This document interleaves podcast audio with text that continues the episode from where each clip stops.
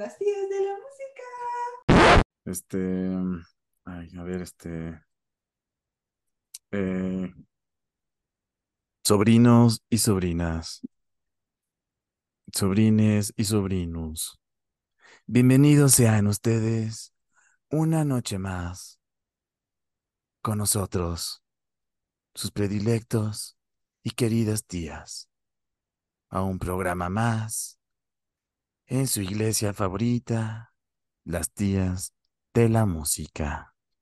Yo soy su querida tía Pablo. Y yo soy su tía Enrique, bienvenidos a este tu programa donde tu tía la que habla sin tapujos te dice dónde está la Universidad del Sur de Dakota del Norte. Damn. Eh, Oye, ¿qué será más normal? ¿La tía que habla sin tapujos o con tapujos? No, no, es, es, es, es que oí nuestro capítulo de Donizetti para preparar los memes y de pronto a la mitad del capítulo pero decimos muchas cosas, ¿eh? Muchas, muchas cosas. Luego se me olvida todo lo que decimos, pero entre todas las cosas que dijimos, dije, qué bonito, siguiente eslogan dijimos. Dije- dijimos, sí, dijimos algo, dije, ¿sabes qué? Qué bonito que podamos hablar sin tapujos. Dijiste, eso debería ser el siguiente. Entonces dije, dije, algún día, porque ya lo spoileríamos, dije, no, no algún día, la próxima que grabe va a ser inmediatamente el siguiente, así, ¿Qué cínicamente. lo viste? Entonces Pero, sí, pero no, pero, pero, pero, ¿qué será más común? ¿La que habla sin tapujos o la que habla con tapujos? la que habla con tapujos es la más común, Sí, va. pero, pero no está orgullosa de hablar con tapujos, no dice, yo hablo con tapujos. Si, si se mencionan los tapujos es para decir que no los tienes. Nadie dice, yo tengo tapujos, o sea, na- nadie dice eso aunque los tenga. Mal, ¿no? Deberían de sentirse orgullosos de sus tapujos. Ajá, pero solo la, la única gente que habla de tapujos es la gente que no los tiene, ¿no? La gente que dice, no tengo tapujos o hablo sin tapujos. Eh, porque ¿Será un tapujo de no decir que tienes tapujos? es un tapujo, exacto. Como tienen ese tapujo, no lo dicen. Si no tuvieran, me- No sé, deberían de sentirse orgullosos de sus tapujos, ¿no? Es decir, como, discúlpame, prefiero terminar esta conversación porque yo tengo muchos tapujos. ¿No?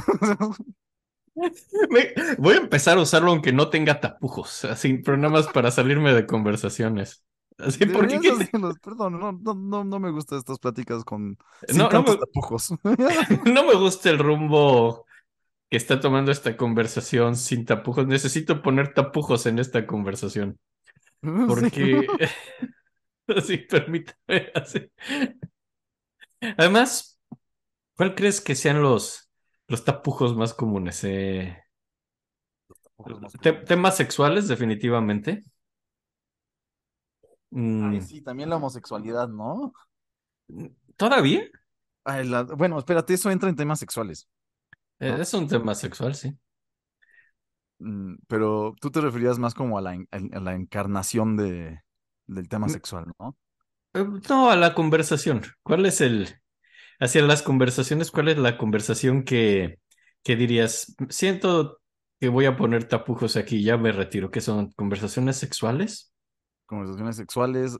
eh, de dinero? El dinero es un tema complicado. Mm, creo que todavía puede serlo, pero menos, ¿no? O sea, no llega el tema de... No, no tanto como lo sexual. Se, com- se comentan, ¿no? Como, güey, qué bueno que te está yendo bien. Pero, pero es de muy mala educación ¿cuánto llegar con un... Exacto, eso es un tema donde no puedes llegar a decirle a, a- a la gente así, ¿cuánto ganas? Oye, hablando sin tapujos. ¿Cuánto ganas?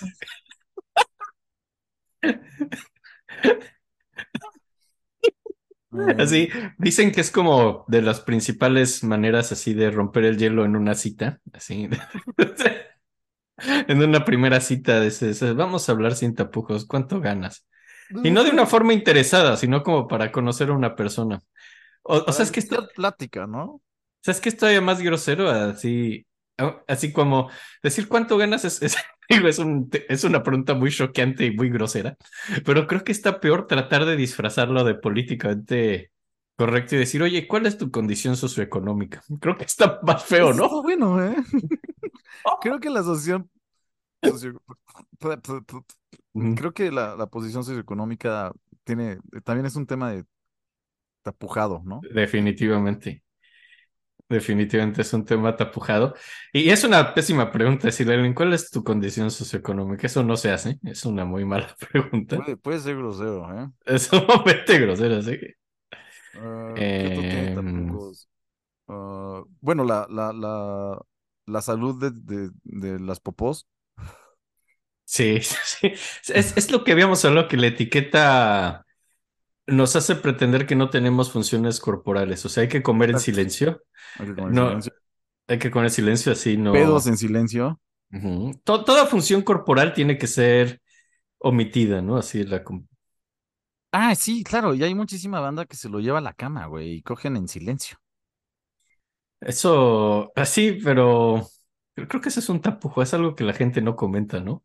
Eso, eso es un tapujo que entra en lo de sexual, pero ya hablando de en la cama, supongo que también hay gente con tapujos y supongo que los gemidos pueden ser tapujos, ¿no? Ay, puse un post en Twitter que me enorgulleció mucho esta semana. Porque hay como una doctora que se llama doctora sexual o algo así, que hace preguntas así como sexuales, pero me parecen así como muy obvias, ¿no? Así como muy, así es como muy burdas a veces, ¿no? Y puso, hombres, ¿a ustedes les gusta que sus mujeres hagan ruidos en la cama? Y e- e- entonces yo dije, "Ah, esto es un, esto es un, esto es una misión para John Cage para definir qué es el ruido y definir si tu mujer está haciendo ruido o música en la cama. Y le contesté eso a la doctora sexual, que, que leyera el, ensa- el- el Silence, así de John Cage, y que ahí podríamos tratar de definir si las mujeres están siendo, pues haciendo ruido o haciendo música. No sé si tenga que ver con la intencionalidad con la que se genera el sonido, o si con las frecuencias y los armónicos, pero Está bueno, ¿qué te respondió? no me corre- no me respondió. Eh, Algunos de las personas que nos siguen en Twitter me, me festejaron el chistorete. Eh, pero fuera de eso, la doctora sexual no contesta. Mi Generalmente pareja no. hace música. Mi pareja hace música en la cama. Querida Cosmo, mi pareja hace música en la cama. Oh, qué poético. No, no, no, no, no. No, no tiene un acordeón. No me gustaría terminar eso, no sé cómo hacerlo, ayúdame. Dice, dice que leyó que un guitarrista estudiaba 14 horas al día y, y solo lleva 12. Entonces, Cabrón, te tomas cinco minutos. No seas mamador. así. María Luisa deja esa armónica así.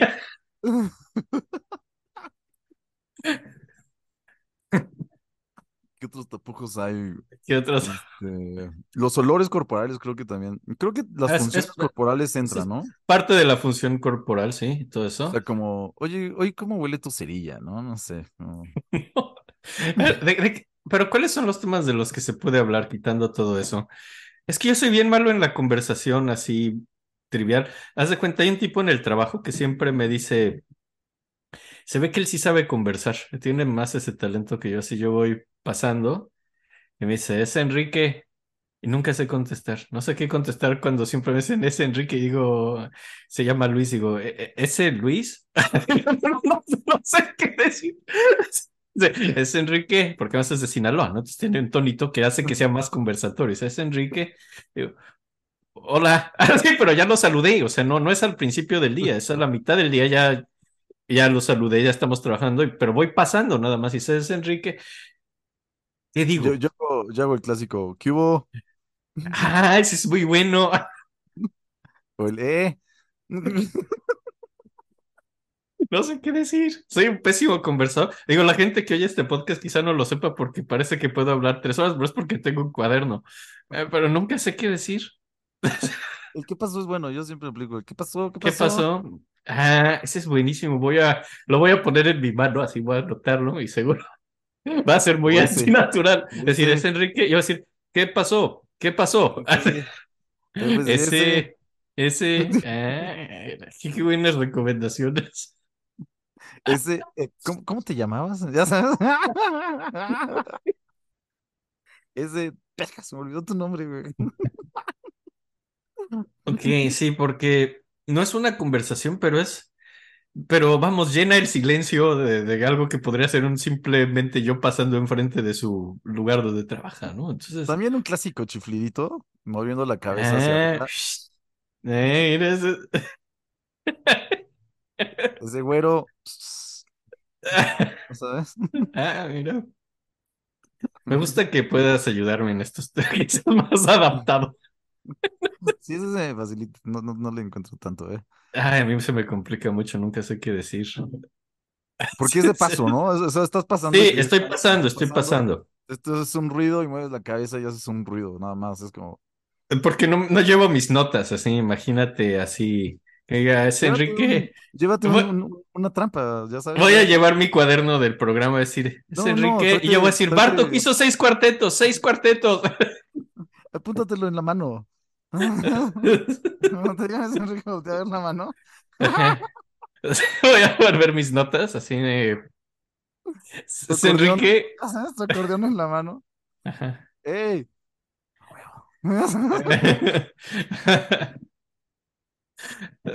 Ey, solo voy a poner una E y una Y. ¿Y ya, ya has visto cómo me trabo en el programa leyendo mis propias notas así? Va a pasarme lo mismo, va a decir, es Enrique, va a decir, ah, ¿qué puse que escribí? Oh, oh. No. Uy. Uy.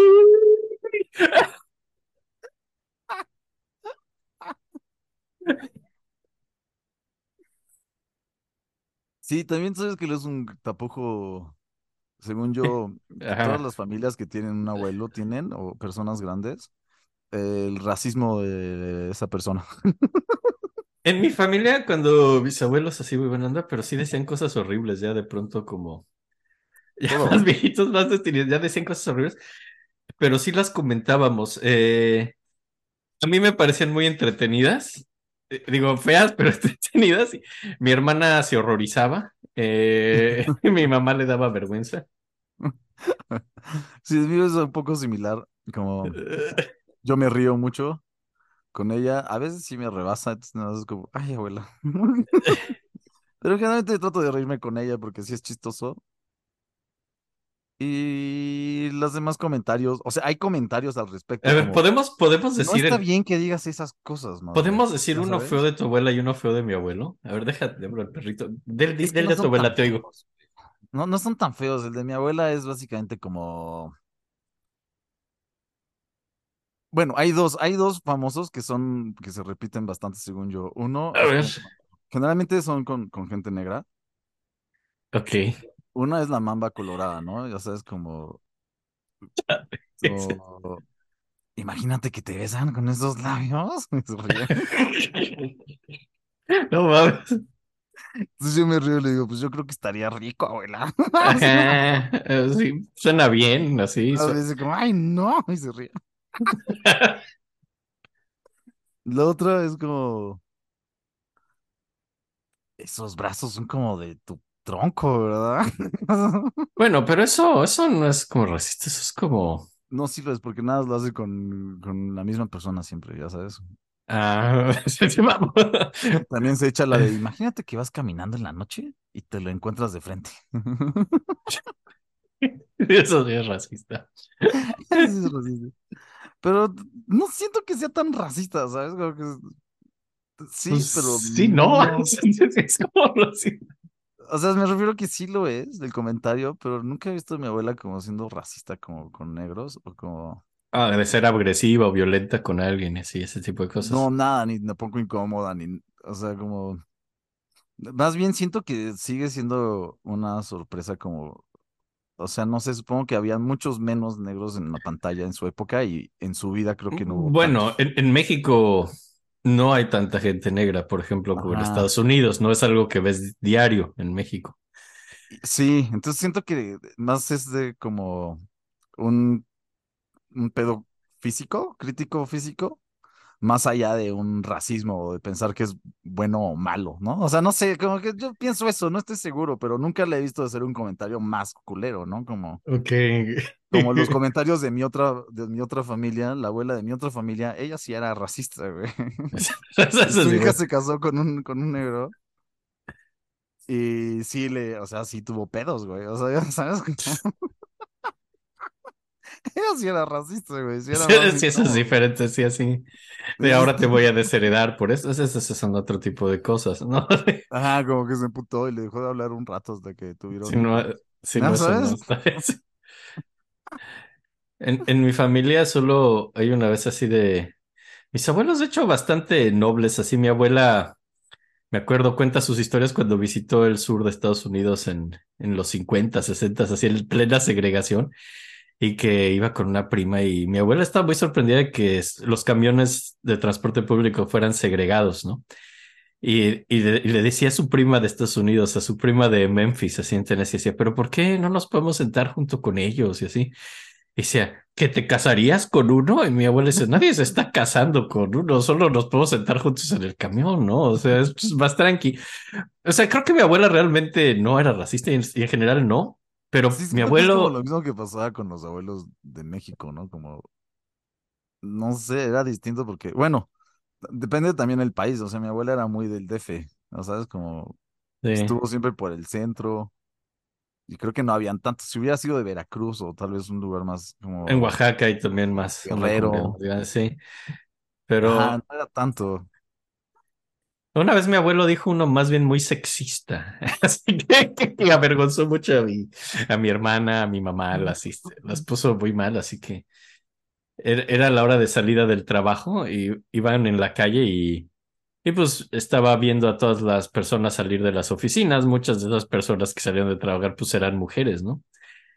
Y, y dice, mi abuelo les dijo, mira, nada más ahorita es la hora en que salen todas las secretarias. Y, y- y estaban muy ofendidas de que mi abuelo asumiera que todas las mujeres que trabajaban eran secretarias, ¿no? Así básicamente que no, no hubieran mujeres que pudieran tener otros puestos de trabajo y así, o sea, pero sí, e- es, otro tapujo así, hablar del racismo de los abuelos.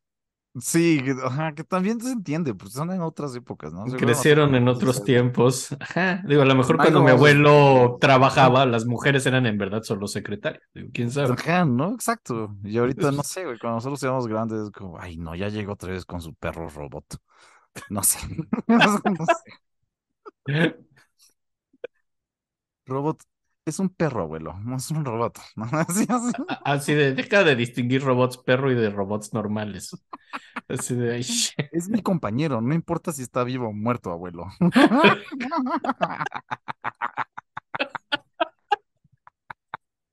Eso estaría padrísimo, güey. Sí, ya, ya me muero de ganas de llegar a este punto donde yo ya no entiendo el mundo y decir cosas horribles. qué es lo que no voy a entender, ¿no? Sí. Lo malo es que me voy a perder el chiste porque todos a tu alrededor se escandalizan o se ríen, menos tú, ¿no? Que tú solo estás siendo tú mismo y, y todos dicen, qué horrible, así. Y tú nada más eres tú mismo, ¿no? Es Así. chistoso, ¿no? La tecnología siempre es, ¿no? Digo, eso no es un tapujo, ni creo que sea nada hasta el momento problemático. Pero mi abuela echa comentarios chistosos sobre la tecnología. Me refiero, o sea, eso no es chistoso. Lo chistoso es que ella me cuenta que cuando era joven se molestaba con los viejos porque no entendían las nuevas tecnologías como, no sé, los trapeadores y, y los, las escobas largas. Cuando ella estaba creciendo no eran lo más común. Entonces todavía tenían que hacerlo como agachas o en rodillas. Y ella era como, no mames, y o sea, era súper incómodo. Obviamente, en cuanto salió la nueva tecnología, yo dije, güey, esto está chingón. Y ahorita ve como celulares y eso es como, güey, eso jamás en mi vida va a haber, ¿no? O sea, ya sé, en su casa no hay internet y lo odia, güey, y odia esas tecnologías, pero cuando me habla de los viejos mm, hablando mal de tecnologías, ya sabes como, ¿por qué? ¿No? ¿de qué estás hablando, güey? Esas cosas se me hacen chistosas y no las ve, yo creo que nosotros vamos a ser iguales, ¿no? Como, Sí, no sé, no sé, no sé, güey. Pero bueno. Pero esto, bueno. esto fue más una plática emotiva, güey. No, no, no, esto no fue chistoso, ¿eh? No, no, estamos, solo queríamos e- expandirlo en los tapujos, eh, poner los tapujos. porque aquí hablamos sin tapujos. Vamos a hacer un programa sin tapujos. También el pedo cultural es un tapujo, ¿no? Que no sé si entra en lo socioeconómico, mm, pero o sea, como el nivel cultural de, de alguien o Como las creencias de alguien y así. creencias, como, pues sí, temas intelectualoides, como la forma de hablar, ya sabes, como ese tipo de cosas como Cuando está ligado a lo socioeconómico, sí, sí es un tabú. Cuando no está ligado a lo socioeconómico, ¿crees que no? No. O sea, si solo hay un güey que, que ponle que fue un güey de los que llaman privilegiados y, y no estudió y no tiene un nivel cultural, creo que sí agarran como cancha libre para burlarse así sin tapujo alguno. Pon- ponle, ponle el capítulo pasado donde nos burlábamos de que mi primo no sabía dónde eran las hemorroides. Ese güey tuvo la oportunidad de educarse. Y, Exacto. Ajá, y, y- y el, y el cabrón no sabe dónde es una hemorroide, ¿no? Entonces, pues te puedes burlar abiertamente. O sea, si fue alguien que no pudo ir a la primaria porque tuvo que trabajar para mantener a sus papás y estás haciendo chistes de que es ignorante, pues eres un culero, básicamente, ¿no? O sea, pero por ejemplo, con tu primo. ¿hubo tapujo de, de los que te rodeaban? O sea, como, me refiero, no lo sabía, y hubo una burla abierta sobre que era un ignorante al respecto, o hubo un tapujo y decir como, güey, pues no tenemos por qué burlarnos de su falta de conocimiento sobre las hemorroides. Sea, el otro güey sí se puso a gritarle, o sea, le dijo que deje de hablar cosas que no entendía. O sea, así muy abiertamente. Ajá, pero los demás hicieron como, Pues eh, la persona de las hemorroides estaba francamente avergonzada y yo estaba tratando de aguantarme la risa. o sea, sí hubo tapujo, ¿no? De cierta forma. Pues a mí me dio, pero es que el tapujo hacia mí era por la persona que se sentía avergonzada de sus hemorroides y que este idiota les estuviera preguntando dónde las tenía. Mi tapujo era más bien hacia el güey de las hemorroides por lo de la función corporal, no por lo socioeconómico. Mi tapujo ahí era de función cor- corporal, así de no hablar de, no discutir las hemorroides de un compañero de trabajo. El otro güey, pero lo otro era pues, que el otro es un ignorante, ¿no? Básicamente. Pero eso, de verdad, tantas bromas se me ocurren como para ese momento así de... Ay, no, sí, yo te entiendo, güey. A mí los, las hemorroides de mis uñas, neta, cómo me duelen, cabrón. Sí. Sí, sí, sí. Eh, El otro güey sí se puso a gritar descontroladamente que deje de hablar si no entendía y cosas. Ajá, él, él se- Eh, como- Porque ese güey sí se ofendió más. Sí, habrá rebasado su tapujo como Me pareció tan ofensivo e idiota el comentario que tuvo que simplemente explotar, güey. Ajá, ¿no? explotarse. Re- rebasó así su límite de tolerancia a las pendejadas, básicamente. Sí. La ignorancia, sí, siento que la ignorancia también es un tapujo, güey. Eh, Me da la sensación, me da la sensación. Ignorancias tan básicas como esa, güey. No, es distinto a, ¿no has leído ese libro? Es distinto a, güey, estás criticando algo que no sabes. ¿Sabes? Como, es un poco distinto, es un poco distinto, güey. sí. ¿Qué más? El racismo, obviamente, ya dijimos. Temas sociales, sí. Mm, Y creo que ahí enmarca, en- enmarca casi todo lo que... Sí, sí, lo corporal abarca muchísimo, ¿no? Así, básicamente, sí. Muchísimo. Sí, curioso, eh, curioso. Sí, yo creo que con lo corporal y lo socioeconómico abarcas el 90% de esto, ¿no? Sí. Sí. Entonces creo que podemos empezar el programa tranquilos Ah, de bueno, ya. también la tranquilidad, eh, salud mental, eso también creo que es un tapujo todavía. Sí, ¿verdad? Sí, creo que ese es un tapujo bastante fuerte aún. Me Sí, platicaba todavía. una amiga que está en Alemania, güey, en un pueblo, y me dice que allá los psicólogos sí están vistos como, como un pedo, o sea, son como una marca de que tienes un problema. ¿Sí, en serio? Ajá, como en los trabajos y eso, y con ciertas personas, si dices que vas a terapia o, o fuiste, quiere decir que tienes un historial de un problema. Más allá de que lo trataste de solucionar, es como, ah, es porque estás loco, ¿no? Ya sabes. ¿To- ¿En el Alemania, en serio? Sí, sí, sí, en un pueblo, no Berlín, no Ah, bueno, ok. Sí, sí, sí, no, no suena muy urbana esa noción de la terapia, Pero pero creo que Berlín es una cosa independiente de Alemania, mm, por lo que ella me cuenta, como que todos los lugares a los que ha ido ha sentido como muy... en especial en Alemania del Este están más atrasados, así la que era la Alemania socialista, es así, eh, se quedaron como así medio, como 80 años atrás y luego cuando cayó el muro era un pedo, así que se adaptaran a una sociedad pues avanzada. Sí, y, en y en Sí. familia también creo que es un, un tema, güey, como tomar pastillas para depresión y eso, cuando se los contaba, como que se quedaban, no sabían si tomárselo bien en serio o no, porque yo me lo estaba riendo. Como que no sabían muy bien cómo reaccionar, ¿no? Como, oye, y- o sea, como, mm, ah, ya sabes, como, ah, estás hablando de esto sin tapujos. De, hey, por favor, Ajá, sí, ol- oye, olvidaste tus tapujos. Tu falta de tapujos me está incomodando.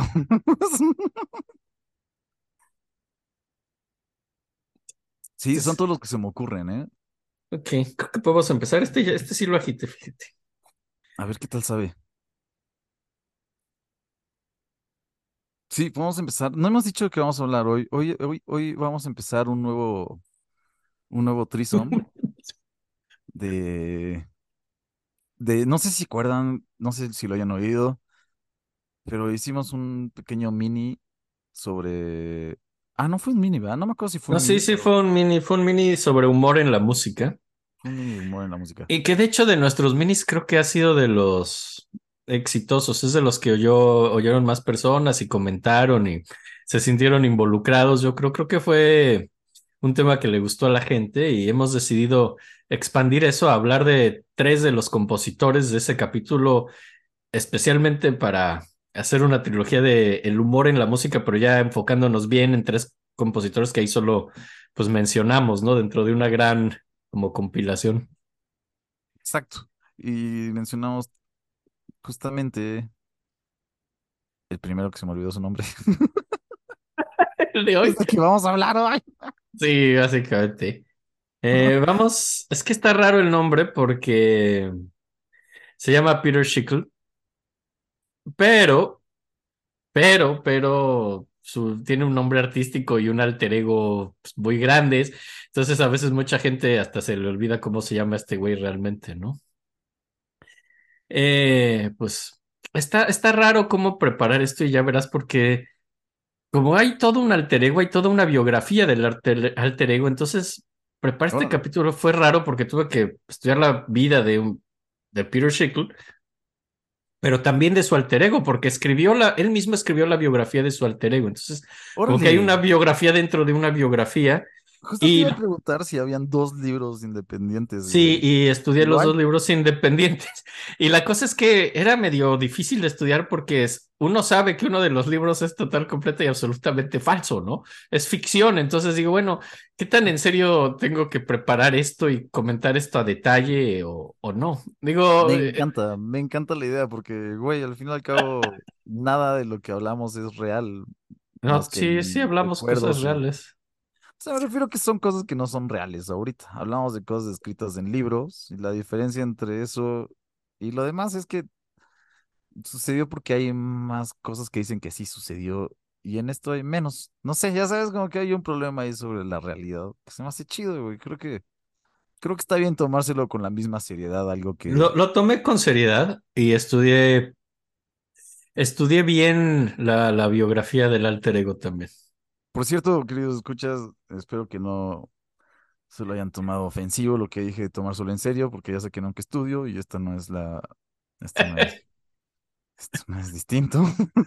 Sé que suena bastante estúpido, pero a eso me refiero. Pero estás aquí para tomarte en serio el programa y eso es correcto.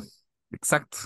Muchas Y vas a- gracias. Y, vas a- y, y te vas a tomar en serio las partes donde hable del alter ego, tanto como las que hable del autor de verdad. Exacto. Y con la falta de seriedad las voy a tomar iguales. Exactamente. Entonces, venimos aquí a hablar de Peter Schickle y su ¿Con qué alter ego. empezar? Bueno, vamos a empezar con Peter Schickle y ya luego, y luego entraremos. Ya, ya medio lo logré ordenar. Fue medio un reto, pero lo logré ordenar. Lo que no logré ordenar fue, fueron las rolas, ¿eh? Eso sí. Así que pienso que debemos irlas poniendo conforme sintamos que hay que poner rolas. Excepto las primeras, esas sí, sí las tengo programadas. Pero Maravilloso. el, ar- el alter ego, bueno, no, ahorita les diré quién es el alter ego. Eh, pero bueno, Johan, de recordar más o menos, bueno, los que escucharon el programa sobre Risa, creo que tal vez se acuerdan, este es el güey que hacía como hip hop sobre, hizo la rola del classic, rap el classical rap, básicamente. ajá, Y- eso podríamos dar un poco de contexto si es que... De, de- de quién, sí, de, de dónde vamos a expandir sobre ese güey. que se llama Johann Peter Schickel y nació el 17 de julio de 1935 en Ames, Iowa. Eh, su abuelo paterno era un poeta expresionista, René Schickel, que, que era alemán, eh, era, era alemán. Y eh, curiosamente, pues en el Segundo Reich alemán, cuando estaba el Kaiser Wilhelm, el Kaiser Guillermo, no le gustaron los poemas de, de René Schickel y pide que no se publiquen. Y luego cuando es el tercer Reich y está Hitler, tampoco a Hitler le gusta y pide que los quemen. o sea, a, a, ninguno de los dos le gustaban los poemas expresionistas de René Schickel. René Schickel entonces es alemán y estuvo eh, en esa época ahí. Sí, era el abuelo. Eh, okay. Bueno, pero, pero, no estaba en la Segunda Guerra Mundial, él ya había emigrado a Estados Unidos mucho antes, pero sus libros los quemó Hitler. O sea, sí le tocó estar en la época donde estaba el Kaiser. ¿no? O sea, era, era, un artista reconocido. Sí, sí, sí. O sea, sí era, era un poeta expresionista importante. O sea, Schickel, el, el, que vamos a hablar, nace en el 35. Estamos hablando de su abuelo, que pues, entró, pues, nació yo creo a mediados del siglo XIX. Entonces, ¿Y lo leíste? Los poemas de René Schickel, no. Ajá, no, yo no, lo conozco. No, no, luego sí me meto en tangentes, sí, pero esa no la hice, así de meterme. No, no lo leí, solo leí que era un poeta expresionista que fue, que fue despreciado tanto por el Kaiser, el Kaiser como por, por Hitler. Los dos lo despreciaron, como pero. Ajá, y, y pues bueno, eh, el caso es que, pues eh, los papás, el papá todavía nace en Alemania, se llamaba Rainer Schickle y, y, la mamá se llamaba Elizabeth Wilcox, que, que ella no era una emigrante, ella sí era americana, se casan. Ay, perdón, el peso, el peso de una persona y, la, y, y la estética también corporal, creo que es algo. Es otro tabú, es otro tapujo. Perdón. Ahora, tiene, tiene un hermano menor que se llama David y, y David es alguien que le gusta el cine, ¿no? Y hace películas caseras y es como mucho video amateur de David. Y, y, les, y a los dos les gusta mucho el teatro, ¿no? Tanto a David como a Peter. Y, y pues de hecho hasta escriben obras en su sótano en Iowa y luego pues como que hacen las obras y hacen y Incluso, pues la gente del vecindario, creo que no eran tan malas obras porque pagaban para verlas, ¿no? Y cobraban wow. para, para, ir a ver las obras de los niños y eran como interesantes. Qué padre, güey, eso se oye increíble. Ajá, y pues él se interesa en la música por primera vez escuchando a Spike Jones. Ahí sí me metí un poquito más. Spike Jones fue un, un músico que se llamaba Lindley Armstrong Jones, que nació en 1911 y tuvo una banda en los 30 que se llamaba los City Slickers y principalmente eran, hacían mucha música de sátira de otras canciones que, que le cambiaban la letra. O sea, lo que hizo, chingada madre, es ese, 50 años después Weird Al Yankovic. Eh, es lo que hacía Spike Jones así en los 30 y también tenía una obsesión, digo, creo que lo platicamos también el otro día, qué tanto nos gusta el humor físico, creo que a ti te gusta más que a mí pero creo que ese humor físico no es tan físico, pero en la música se, se traduce como ese humor así de meter sonidos de silbatos y cornetas y crack, así, que era algo que yo creo que en los 20, 30 les parecía mucho más cómico que lo que nos parece hoy en día, les parecía ah, una cosa graciosísima. Y pues muy, mucha de la música de Spike Jones tiene eso, ¿no? Tiene silbatos y, y ruiditos y cosas así. Y además, pues. Esa, esa, enano, esa enanopeya. El, el... ¡Ah! es hermosa, ¿no? Sí.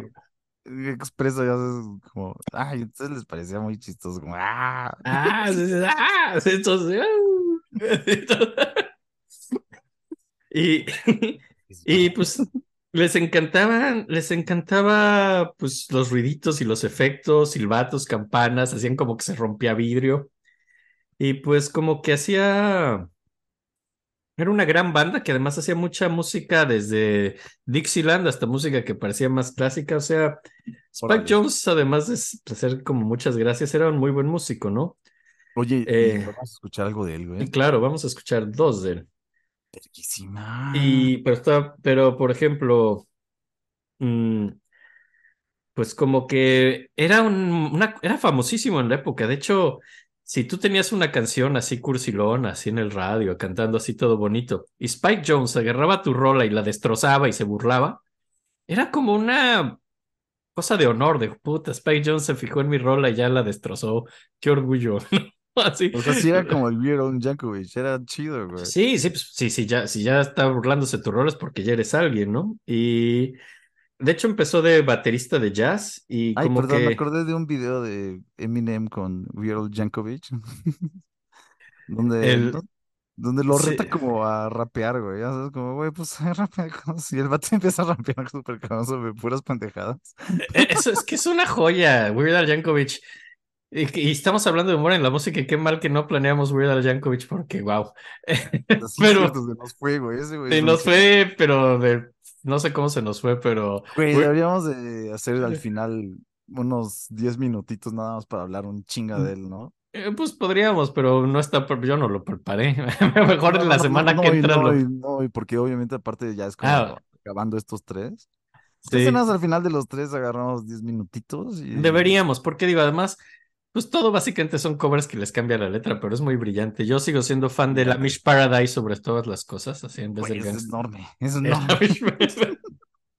Pero eh, si alguien no lo ha visto, vaya a Vaya YouTube y mismo, busquen Amish Paradise y vaya ahora mismo a su casa y pídanle que les cante.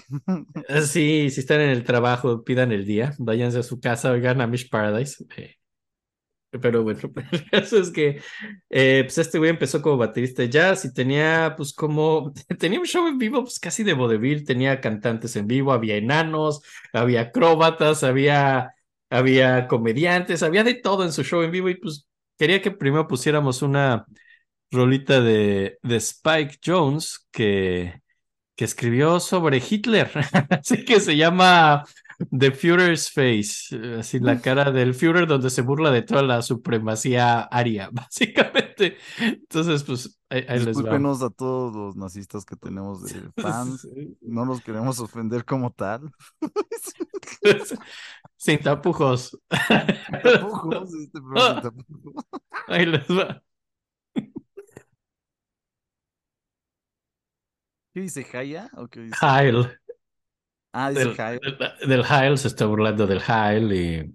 Pues que había una doble palabra ahí que no estaba entendiendo. No, es el Heil, pero tiene su acento alemán. eh, Me encanta. Sí.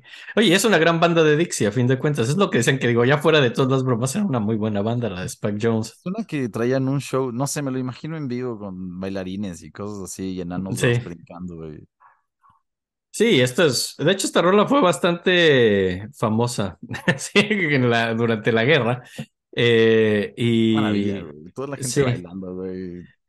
Ya sabes, en la guerra, como. Es que es una época donde, pues, sí, o sea, pues, pues, es, es raro, estaba vivo Hitler, ¿no? Entonces te estás burlando de un político actual, ahora lo vemos lejos, pero pues están burlando del nazi, digo. Me encanta cuando hablan del Superman, así, Está nietzscheano. padrísimo, güey. Pero es el super, super, Superman. Y, no, no mames, o sea, el chiste nietzscheano de Spike Jones aquí es genio. Está. Y, y ¿Sabes pues bueno, también? Dos cosas rápidas, güey. Una, como sobre el humor físico. tiene mucho de eso, sí. Ajá, o sea, cagado que en serio los pedos nos hacen reír tanto de forma de, Es o sea, de que- toda la universidad de la vida, ya sabes, como, ¿por qué los pedos nos hacen reír Es, tanto? es basi- básicamente eso es, de, pues vamos a meterle pedos a algo que eh, por los metales y eso suena casi como Sí, sí, mili- sí, porque hablamos de militar, pues métele pedos al pedo hitleriano militar y pues búrlate, ¿no? Y pues sí, solo con los pedos, así, pues. Y lo Es un chiste que- de pedos. es un chiste de pedos toda la canción, güey. Está Sí, sí, sí, sí, sí, Y qué padre que, que el humor sea como una forma de poder funcionar con las emociones, ¿no? Sabes, como hay frustración y cosas así. Sácate un buen chiste y tal vez puedes manejarlo, ¿no? O sea, es un bueno, poco- sí, pues, manejar pues, la Segunda Guerra Mundial, digo, el mundo pues estaba en un estado terrible. Y esta fue una manera de lidiar, definitivamente me parece brillante.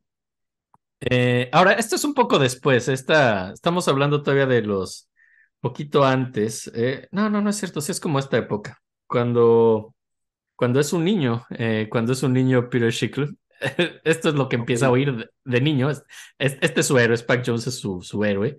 Eh, y todo empezó cuando fue a una, una tienda de discos, así a ver qué ponían y pues eh, en la tienda de discos pusieron una rola, ahorita vamos a ir otra Spike Jones para ya tener una más de Spike Jones, eh, que se llama Serenade to a Jerk.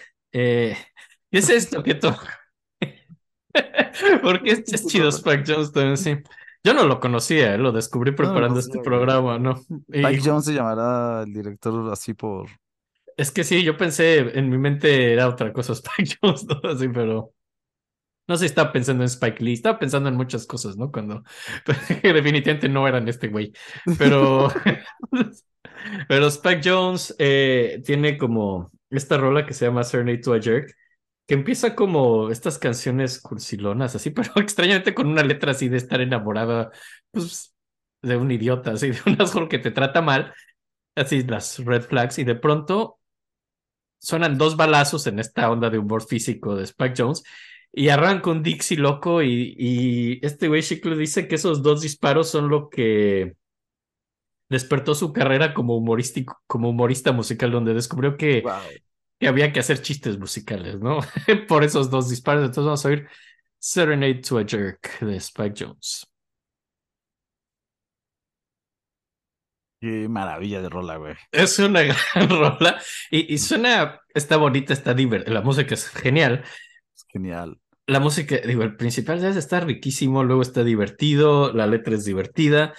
Y le El digo, disparo está hermoso, güey. Sí, disparo sí, está hermoso. güey. Luego hace todo su abuso de lo que hablamos, ruiditos, chiflidos, gritos, efectos, lo que sea. ¿Sabes también quién me recordó y que es una pena que no le hayamos incluido igual? El Screaming Jay Hawkins. Sí. Creo que sacó de aquí igual un vergo, güey, como... Pues puede ser, digo, y lo que me parece muy chistoso es que esta rola, pues al parecer es medio inocua, es un tipo, pues echando relajo, haciendo sus rolitas. Es increíble que esta rola es la que desencadena todo lo que vamos a hablar hoy. Básicamente, porque esta es la rola que dice, de aquí decidí lo que iba a hacer el resto de mi vida, ¿no? Ok. Qué emocionante, güey. Sí. Qué emocionante empezar así la historia, güey. Sí, que este sea el germen de algo, de una carrera, dices, Es un gran germen. Es un gran germen, es un. Digo, yo creo que Spike Jones. No, nunca pensaría Nunca lo había escuchado en mi vida, güey. En lo que derivaría esto. pues, ni, ni yo. Digo, creo que luego fue medio olvidándose en los años de posguerra, como que se olvida un poco y ya muere, muere en 1965 Spike Jones, ¿no? Eh, Una pena. sí, deberíamos tenerlo todavía. Debería ser inmortal. Debería ser inmortal. Y pues bueno, hay más músicos que hacen cierto humor. Hay otro que se llama Gerard Hoffnung, que también lo oí. De hecho, me pareció muy divertido. Tiene una rola que se llama Punctum contra cu- con, Punctum, Punctum contra Punctum, que básicamente es un gran chiste sobre el serialismo de como media hora. ¡Wow! Eh, lo oí en parte es brillante, no lo voy a poner por obvias razones de tiempo, pero wow, y es una pena que tengamos más escuchas que él nosotros, pero wow, así es otro compositor que Tu decidió cara. hace- hace mucho no nos burlamos de gente que tiene menos escuchas que nosotros y que es más talentosa, evidentemente. Aquí nos damos cuenta de que el talento pesta. que no sirve de nada. Y, y, pues era un gran satirista, ¿no? Pero decía que él no lo consideraba un compositor, sino como un satirista. Entonces, para él, su, el que más le gustaba era Spike Jones, ¿no? Definitivamente. Eh, a los ocho años toma clases de piano, a los doce clarinete. Y tenía tantos malos hábitos en el clarinete, así como que se hizo de tantas mañas raras a la hora de tocar el clarinete, que su maestro cuando ya después de la mudanza ya no vivían en Iowa, en este momento vivían en North Dakota, en aquella maravillosa ciudad inmortalizada por los hermanos Cohen Fargo, eh, vivía en Fargo. Y que fuera de los Cohen, creo que si no se hubiera quedado. Creo que Fargo es una cuna del humor, ¿eh? Mira lo que dirán, pero entre los hermanos Cohen y este güey, yo digo, güey, no sé por qué quiero ir y creo que me va a hacer mucha gracia, pero creo que no es de ser chistoso. No, sé que es un lugar horrible, ¿no? No tengo idea por qué. Es- es- yo, yo sí conozco a alguien que, que ha ido a Fargo. Eso es muy aislado y es muy frío, al parecer. Suena horrible, güey. Suena horrible, güey. pero, pero bueno, está viviendo en Fargo y, y pues como que ay, su maestro en Fargo dice, güey, tienes tantas mañas que ya no te quiero enseñar clarinete. Y más bien dice, por favor, cambia de instrumento, ya esto ya es insalvable. Entonces lo cambian al fagot, lo vuelven fagotista, ¿no? Así básicamente porque hacían tantas cosas raras en el clarinete que dicen, ok, ahora vas a tocar fagot porque esto, esto es muy extraño lo que haces y... A huevo, fagot, güey. Un instrumento más. Bueno, era, era muy útil, era muy útil. Como Anita sabrá, nadie toca eso y se necesitan siempre los fagotistas. Es, Eso, eso tiene mucho más sentido, ¿no? Como, es güey, gente muy, muy necesaria. sí que te vamos a poner un instrumento que necesitamos, güey. Sí, porque además ya clarinete lo que estás haciendo es insalvable. Y, y está pues en la secundaria, así en high school. Él no quería ser fagotista, pero se vuelve fagotista, así de pronto se vuelve bueno. Y, y acabó en la orquesta de Fargo, en Moorhead. Me encanta Así. que esto es similar a lo de los oboístas que nos platicaron, ¿no? Como uno no decide ser oboísta, uno se vuelve oboísta. Ah, eso es un spoiler porque ese capítulo no ha salido. ¡No! Ya lo grabamos, pero nadie lo ha oído. No, discúlpenme, queridos escuchas. Les decimos que hay un Eh, eh. poco de. Es bromi, nadie ha venido a hablar de Loboe nunca. Mm. Nunca nadie ha venido a hablar de lobo. Fuck, güey, ya lleva mucho tiempo. Sí, sí. Pero sí, No salido, no lo puedo creer. pero sí. Acaba de. Acaba tocando en la orquesta de Fargo Moorhead, del fagot, hasta, hasta que entra a college. Y. pues bueno, eso es como que estaba de toda su adolescencia acabó de fagotista, pero a los 12 años hace una banda, ¿no? Él quería tocar en una banda y a sus 12 años hace una que se llamaba Jerky Gems, así se llamaba su banda a los 12 años, donde era un violín, dos clarinetes y un tam tam, así que es que él era uno de los dos clarinetes. En una dotación expresiva, violín, dos clarinetes tam tam, esa era su banda. Eh, bueno, era Fargo, ¿no? Güey, me encanta, tiene todo el sentido aparte, o sea, sí tiene bajos, tiene como, pues es que el fagot es mm, muy Pues- maleable, ¿no? Es un instrumento increíble, tú tienes uno que puede hacer bajos. No, es que aquí no había fagot todavía. Ahí, ahí tocaba el ¿No dijiste un clarinete todavía. No, un violín, Dos clarinetes y un tam tam. Ah, me imaginé que él tocaba el fagot ahí atrás. No, en esa Ah, banda tocó clarinete. Está rarísimo. Ay, sí. Era una banda pues, con la que practicaba y hacía rolas raras, así, pues, haciendo música. Lo del tatam dir- creo que es mi parte favorita. Sí, es muy raro. Así que sí, no, no, no había baterista güey, que tocaba un tam tam. Es una belleza de dotación. Gran Eh, instrumento, por cierto, güey. Gran instrumento.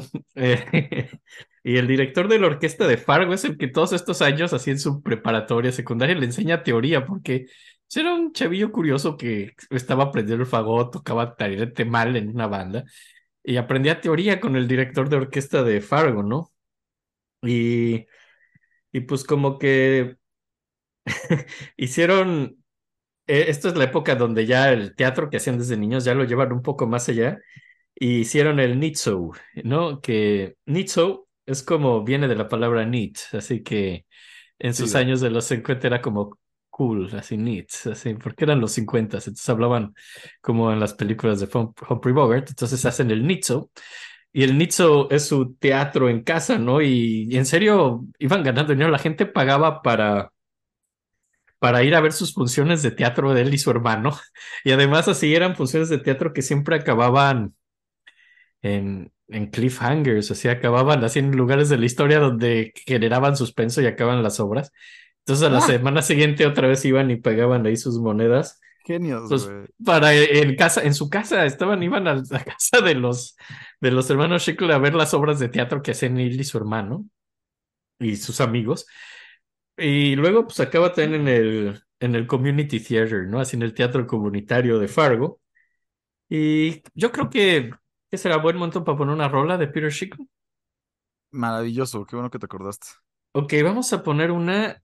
Eh, digo, ya, ya iremos avanzando. Básicamente, bueno, son, ro- rolas con humor. Esta, primero vamos a poner el intro de la rola. Es, tiene un gran chiste de, de, de, del- de Domenico Scarlatti. Y Vale. va- sí, porque es como este, todo es un disco que hizo que se llama Talkity Talk Radio, Radio, que básicamente es un disco donde va poniendo sus rolas así que son cómicas, pero las va intercalando con como eh, anuncios de radio ficticio que él hizo, ¿no? Entonces Wow. vamos a, a oír primero su anuncio de radio y luego una canción que ¿Cuántos se años- llama Perdón, ¿cuántos años tiene acá? ¿Cuándo? Cuando hace Cuando estamos en este momento, ajá, cuando está con su banda y hace esto. Ah, tiene 15, 16, está chavito. Vale. Sí, y este, y luego va a tocar la rola Sam and Janet, que es un chiste, la verdad, bastante malo. Eh, es un knock knock joke, así de estos chistes de Tok Tok, eh, que es un, uno muy típico, así que de los viejitos, así de los 30 que decían knock knock, que decían who's there, y decían Sam and Janet. ¿no? Y decían Sam and Janet Who, y decía Sam and Janet Evening, así, una noche encantadora, ¿no? Y, y hace toda una cantata de ese chiste, ¿no? Así. Entonces, pues vamos a. Es un chiste muy malo, además. Eh, entonces, ¿Es un chiste? es un pésimo chiste, pero hace una cantata de su knock knock joke. Y, pero bueno, Es parte vamos a. chiste, ¿no? Sí, eh, ah, y, pero vamos a empezarlo desde, desde ese intro de radio que, que a mí me hace más gracia, de hecho, que la rola en sí. Eso es un gran intro. Mira, ahí te va. Eh, ¿qué tal? Hermoso. Es una rola muy bonita. Es una rola muy bonita y es un intro muy chistoso, güey. Me encanta, me encanta. Qué buen remate lo de que no era el, no era el ¿Qué? papá, güey. Que no era Doménico. Dice, no. Si alguien No. habla inglés, la pregunta que hicieron en el radio para ver si podían ganar dinero era cuánto pesaba Doménico, cuánto pesaría Doménico Scarlatti en Júpiter. Esa es la pregunta, la trivia musical del día. Que me pareció una gran pregunta. Está hermoso y me encanta que iba a estar mal la huevo, ¿no? Como, no, no, no. Que dio la respuesta de Alessandro Scarlatti, de cuánto pesaría Alessandro. Dice, no, queríamos cuánto pesa Doménico, no Alessandro en Júpiter. Es, es, es, Obviamente eso está mal. sí, es, es- ¿Qué es- más habrá dicho, güey? es brillante, es, es, es, un chiste brillante. eh, eso es una gran broma, güey. sí. Güey, sí quiero mucho a este güey, pero luego, pues estábamos en que tenía su banda y que estudió teoría y que hacía obras de teatro. ¿Esto es de la época? Lo que acabamos de No, escuchar. no, no, no, esto es después. Aquí era de adolescente. Te digo que las rolas, estas vamos a irlas poniendo así a lo largo del Sí. capítulo. Esto ya fue más adelante. No, esto fue mucho después y ya, ya era un Después. músico. Aquí todavía pues, era un adolescente, ¿no? No podía componer algo así todavía. Eh, y pues como que, pues como que decía que realmente eh, era una buena orquesta la de Fargo. Dicen que, él dice, es que sonará que Fargo era un pueblo apartado donde no había nada, pero realmente era una orquesta bastante interesante. Tocamos Messiaen en los 50 mientras Messiaen vivía. Wow. En algún momento programamos así la Concord Sonata de Ives, o sea, estaban tocando música pues bastante avanzada para la época, eh, realmente. Y pues bueno, acaba la escuela, acaba preparatoria en, en, en, en Fargo y ya, y se muda a Swathorn, Pensilvania, por eso dejó de tocar en la orquesta de Fargo en college, porque se fue a estudiar college a Pensilvania. Y, y ahí como que es una escuela rara esta en Swathorn porque es una universidad menor y él es el único que está estudiando música, así como su carrera principal, ¿no? Así como su major. Entonces, pues hay cursos sueltos, pero es como el único en su, en su, en su universidad que quiere ser músico. Y lo cual siempre fue su problema, ya como compositor serio y para ser tomado en serio, es que él tenía la, la filosofía de que la música académica, pues la música académica, que es lo que él estudiaba y quería, era i- igual de válida y respetable y aceptable que cualquier música popular. Eh, que es un gran tema de debate, pero él estaba de ese lado donde decía que es idénticamente válida Es un gran error. La música popular es una estupidez. Es correcto. La música académica es la única que tiene cierto sentido coherente para el desarrollo social. Mm. Por eso estamos como estamos. Eh, y, y, y pues dice que, y no, no era la mejor escuela realmente para estudiar música.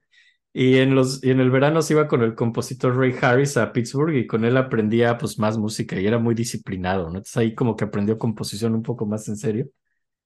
Y en el verano de 1953, eh, pues está como que en su casa, tocando, regresa de, vacaciones de verano a su casa y está tocando con su hermano. Es que su hermano también le gustaba un poco estar con él, se iban muy bien. Y estaba otro amigo que se llamaba Ernie Lloyd. Y estaban tocando pues música de cámara de, de Bach. así, así pues, estaban ahí practicando, así nada más, por, por buen pedo. Y como que por buen pedo. estaban así tocando Bach nada más porque podían. Y estaban tocando la cantata del café. ¿No? De Bach, eso, así entre los tres veían así agarraban partes. Me la encanta que sea tan famosa esa rola. Bueno, según yo es tan famosa porque es solamente de café, ¿no? O sea, ya sabes como, Bueno, es, es a lo mejor porque es lo más parecido que hizo Baja una ópera, ¿no? Es, es- eso le da mucha fama, ¿no? fama. Sí, sí, sí, es curioso. Es una rola rara, pero yo digo que su hype, hype es porque se trata del café, ¿no? Es Sí, es como algo que llama mucho la atención a todos y, y tiene esta trama muy Rosa de Guadalupe de la adicción al café. Está muy complicada, ¿verdad? Pero, pero, pero en Pero esta no adolescencia... No, no, todavía. Entonces están tocando Bach. Y entonces como que están, dicen, ¿y qué tal que hacemos una broma así de esta cantata y así la tocamos, pero en chiste empiezan a hacer a jugar y le llaman la cantata, eh, la, la cantata Zanca, ¿no? Que yo creo que Zanca era un tema, yo creo que era más famoso antes, todo esto del café Zanca. Yo todavía no. ¿Qué? Ah, es el de las popó. ¿Qué de la popó? No, No es el que se comen los granos y la cagan y hacen esos granos. los no creo. No, no creo. No, Zanca, Zanca era una marca de café muy popular. eh, Ah, ok, ok, sí, me estoy es- equivocando. Pensé que hablabas de este super fresa que. Me No, su no, nombre, pero eh, como no, no, no, no, no, es ese. Tal vez era ese. güey. No, es el Zanca que yo creo que ya nuestra generación no nos tocó la popularidad de Zanca, pero al parecer toda la gente ligeramente mayor que yo eh, es como, ah, sí, el café Zanca era como lo más popular, porque por ejemplo, en, en esa película que es canon así de la historia del cine, eh, Jamaica bajo cero. Me encanta. Excelente película. Sí, en inglés Cool Runnings, pero no sé por qué todos sabemos el título en español de Jamaica bajo cero. Porque yo creo que tuvo más éxito aquí, según yo, güey. No sé. No, no, yo creo que es universal. Eh, la, la, Yo esa, esa, eh, es una historia muy, es una historia muy inspiradora de cuatro jóvenes, pero es cuatro jóvenes jamaiquinos.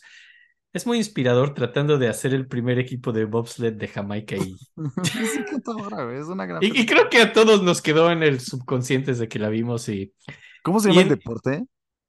bobsled. Bobsled. Los que no saben qué es bobsled es ir muy rápido en... No, sí saben porque vieron Jamaica bajo cero. Todo el mundo vio Digo, Jamaica ¿qué tal bajo que no la han visto, güey? Ay, sí la vieron. Ok, obviamente, tienes razón. Sí vieron Jamaica, sí vieron Cool Runnings, esto. pero yo no sé si te acuerdas.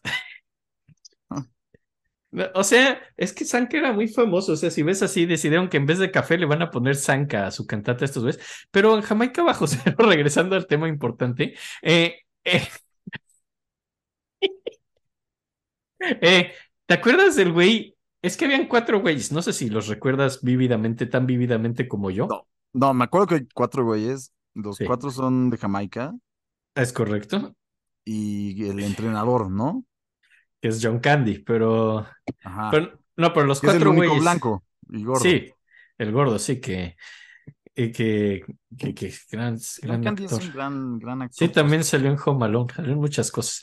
Pero, eh, pero, sí, eh, pero no, estos eran los cuatro. Teníamos, tenías como al, al principal, que era el capitán del equipo, que era el que menos atributos chistosos tenía, solo era el bueno, el que No, creo que había uno que era fuerte y como E- Exacto, está ese güey grande y fuerte, güey, ¿no? mamado, que... Era como el siempre correcto, como... No, no, no. El siempre correcto era como el, el- el- así el líder, el capitán. Luego está el güey que era mamado y ok, enojón y, y, y el- empiezas y dices, wow, tiene un carácter muy fuerte ese joven, pero luego le encuentras su lado humano y lo amas. ok, Está, está, está Junior, Junior que le ponen así porque de hecho es el hijo del hombre más rico de Jamaica o algo así.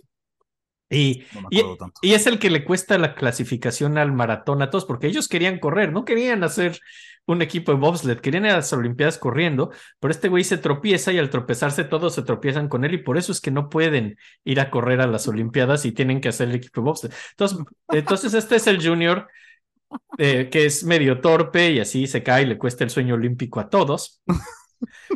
Y, hay- un momento muy bonito donde, Creo donde que me está- acuerdo cuando pierden, que están en un bar escuchándolos. Siempre hay en un bar escuchándolos, ¿no? Sí, siempre los ven todos, Y porque cuando los pierden, sigue. como, no, no puede ser, güey, estos güeyes son unos pendejos, ¿no? Es ese pedo, ¿no? Como, ¿me Sí, equivoco? No. no, no, no, todos en el bar los ven cuando son en el trineo, porque toda Jamaica sigue, sigue la competencia de trineo. Cuando, cuando la cagan, ¿no? O hay un pedo ahí en el bar No sé, Pero No se- es- es- creo que sí, sí los molestan, porque es terrible que no hayan ido. Y es porque este pendejo Junior se tropezó, pero no es un pendejo y al final te lo quieres. Y el que más lo odia es el güey fuerte, porque ah, el güey fuerte le costó las Olimpiadas. Pero hay un momento muy bonito donde el güey fuerte lo motiva y le dice: Mírate en el espejo. Dice, ¿qué ves? Y dice, I see Junior. Dice, No, it's not Junior. What do you see on the mirror? Dice, dice I see, I see courage. I see pride. I see a... No creo que ella dijo a tough motherfucker that won't give up, porque cre- creo que eso es más bien yo. No, yo viendo- lo dijo. Sí, No, en una película Disney no dices a tough motherfucker. Obviamente sí, obviamente sí. Entonces dice, También lo dijeron en el de hockey de los patos. Esas cosas se dicen. Entonces dice, entonces de pronto este hombre grande, fuerte, le enseña a Junior que cuando se ve en el espejo, eh, vea, vea su orgullo y así. Eso es muy bonito. Entonces está el güey que es el líder, está el güey fuerte, le está enseña Junior, pecados, le enseña pecados, básicamente. la vanidad La vanidad y el orgullo. y el orgullo. Lo Qué enseña, bonita película, ¿eh? ajá, donde, y uno cree que Disney es valores cristianos. No, y, y el último, es satánico esto, güey. y luego, pero no sé si recuerdas al que es el personaje cómico, al güey de rastas. Ah, ya estoy recordando un poco, ¿eh? El güey de rastas, el güey de rastas se llama Sanka Coffee. Y ese es su nombre. Ajá, Y yo me acuerdo que la primera vez que vi la película Top, con mi familia, top. Estaba Sanka Coffee y pues dices, ah, eres el Sanka Coffee, ya. ¿no? Pero no, porque las personas más mayores de mi familia se rieron y yo dije, ¿de qué se ríen? Ah, porque Sanka es una marca muy famosa de café y dices, bueno, no es tan famosa, yo nunca la he oído. Pero, pero a la gente mayor que yo, al parecer era muy famoso, Sanka, tanto que Peter Schickler le pone así a su cantata al café, le pone el Sanka cantata, y en, en ese gran filme Cool Runnings, el personaje que es el, el, el escape cómico, el comic relief, se llama Sanka Coffee, y alguien le dice, ¿Is that your real name, man? Dice, yeah, man, that's my real name, I'm Sanka Coffee. No, man, that's not Ya, really ya, me. man. Entonces, pues ya. Entonces, sí, Sanka sí es una marca famosa o lo era antes de que yo naciera, creo. Me Eh, encanta, me encanta, me encanta, güey. Qué bonito, qué bonito que nos tomamos unos minutos para poder hablar de esta película y desarrollar el tema de Sanka Coffee. sí. Porque hicieron la cantata de Sanka Coffee y Oye, ¿de dónde era Sanka Coffee? ¿Por qué tiene un nombre tan exótico? ¿De Jamaica? Ah, ah, no, no, el café de verdad. Sí, no, el café de verdad. Ah, no tengo la menor idea. Ya estaba hablando del personaje. E- e- Ese es un, un, un güey que estuvo en el, en el equipo de bobsled de Jamaica. Y al final todos dicen que, que, que está basado en una historia real, ¿no? Y dices, ¿Se ¿sí? llamaba Sanka? O sea, ¿qué tan basado en una historia real está esto? Y, y ya, y no sé. Yo sí, yo sí creo que está basado en una historia real. Creo en Sanka Coffee. Y creo que la cagaron para ir a correr y tuvieron que irse con un deporte donde muy poca gente competía y se les hizo más fácil ganar. Ese es mi punto de vista. Pero además, pero además, no sé pero además aprendimos, much- aprendimos muchas lecciones. Aprendimos muchas lecciones. Por ejemplo, veían a los suizos, veían a los suizos decir Eins, zwei, drei, y se aventaban. Y dice, y entonces la Ese no primera es vez que quieren. suizo. No es- Bueno, los suizos hablan alemán y algunos, ¿saben? Pero los suizos decían Eins, zwei, drei y se aventaban en el bobsled. Y los jamaiquinos, el líder este decía, tenemos que ser buenos como los suizos y, y dice, ok, let's do this. Y dice, Eins, zwei, drei y se caen todos porque nadie sabía contar en alemán. Y dice, no, no, tenemos que ser jamaiquinos, ¿no? Entonces ya llegan con reggae y dicen algo de let's do sunshine, let's do the sea, let's do the ocean, it's Jamaica time o algo así. Y se avientan. Y entonces todos aprendimos que tenemos que, pues, que ser nosotros mismos, ¿no? Ah, sí, perdón, ser nosotros mismos. Sí, ¿cuál es la moraleja de esto? Y cuando hagas deporte, oigas reggae, obviamente. Obviamente, canta reggae.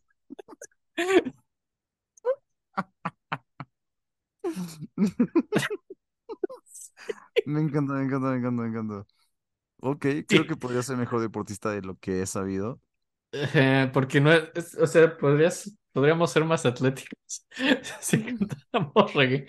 Así, así porque, es porque siempre contamos en alemán cuando hacemos así abdominales, así digo, eins, zwei, drei, y 50. No, venga, basta, basta, basta, basta, Basta, basta. Basta, Eh, estamos, estamos en, un- en vivo. no, pero, No, no estamos no en se- vivo, pero no va a ser para darle dramatismo al programa. Aquí sí, aquí muy bien. Estamos contra el reloj, así estamos en contra la escaleta, donde planeamos, planeamos minuciosamente cada minuto de este programa. Nos van a quitar de Eh. nuestro stage, güey, si no acabamos en el tiempo. Ok. Y entonces, pues bueno, entonces ahí es donde inventan, en esa sesión donde hacen el Sanka cantata, dicen, ah, pero eso no lo hizo Bach, lo inventan a PDQ Bach, ¿no? Eh, dicen, bueno, lo hizo un tal PDQ Bach. Entonces inventan un Bach que no existe, de tantos Ah, ¿y hermanos aquí Bach. nace, aquí nace. Ahí nace. PDQ Bach nace en el Sanka Cantata, que es lo que dijimos al principio, el alter ego se llama PDQ Bach Oye, y lo PDQ inventa. PDQ es algo en, en jamaiquino. No. No, es que- Solo es duda. si no, no es jamaiquino. Inventan a PDQ Bach que. Y, pero el problema es que realmente se basaba en un familiar de Lloyd, así del amigo que estaba tocando con ellos. O sea, la cantata del café, toda la trama del Sanka cantata se trataba mucho de, historias muy reales de Lloyd, entonces nunca la tocaron en vivo. Esta, ni PDQ, ni Shickle, ni nada, nunca tocan el Sanka cantata porque, porque se trataba de algo muy personal de Ernie Lloyd extrañamente, y era un amigo de ellos. Hasta el 96, creo que la tocó en vivo un par de veces. O sea, muchos años Órale. después, 40 años después. Ay, qué horribles son las cosas personales, güey. Sí. Y, y en el 57, tras ese college que es bastante malo, donde él es el único estudiante de música, entra a Juilliard, ¿no? No Eh, puedo creer que haya sido el único. Es que la historia es chistosa en sí, ¿no? sí, sí, o sea, no solo hace rolas chistosas, tiene historias Y- muy... com- Su historia es medio cómica, sí. No puedo evitarlo, imaginarme la historia dirigida por Coens, ya sabes, por De los hermanos Coen, sí. como con ese humor, este güey siendo el único que estudia música en un lugar desolado, güey. Con su fagot, caminando en la nieve.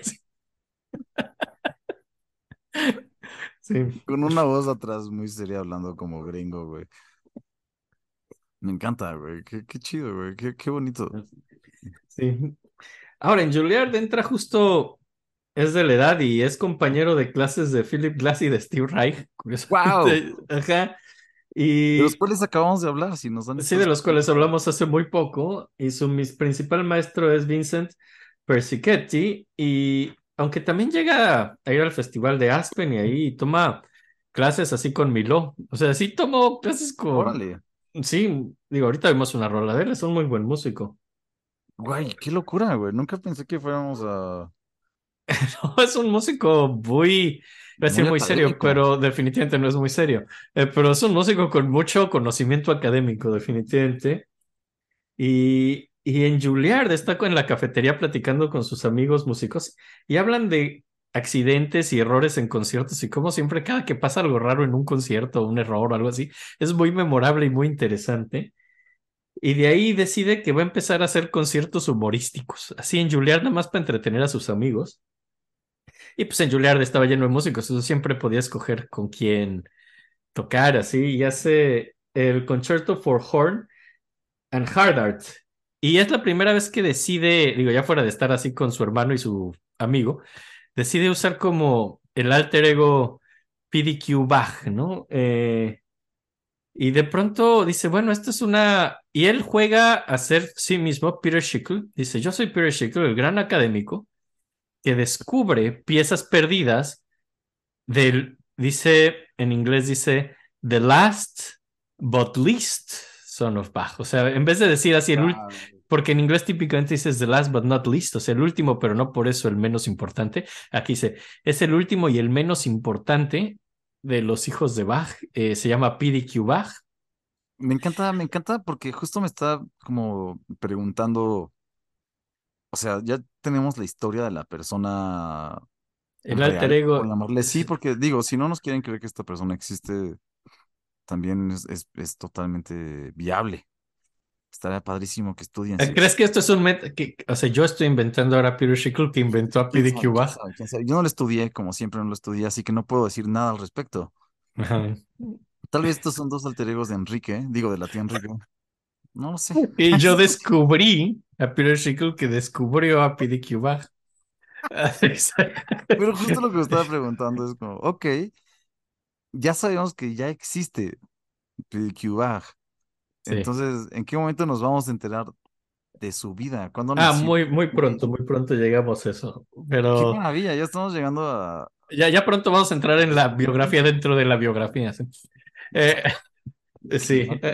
Qué, bonito episodio. Sí, porque es el peor que tiene una biografía dentro. Luego hay tangentes, pero este es el único que es un episodio dentro de otro. Pero. Esto obviamente está inspirado en Paprika. Yo estaba pensando en una muñeca rusa, en una Muñeca inflable. No, no es cierto. una matrushka. una muñeca rusa inflable, donde de repente de su vagina sacas una muñeca inflable muy chiquita, con una vagina muy chiquita.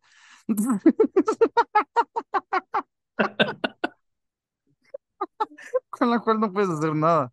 y luego sacas una matrushka, así, de ella que tiene. Y por eso pensé en eso. Es como, es como una mantis, obviamente. Es como sacar una matrushka de una muñeca inflable. Y adentro tiene otra muñeca inflable con otra matrushka adentro.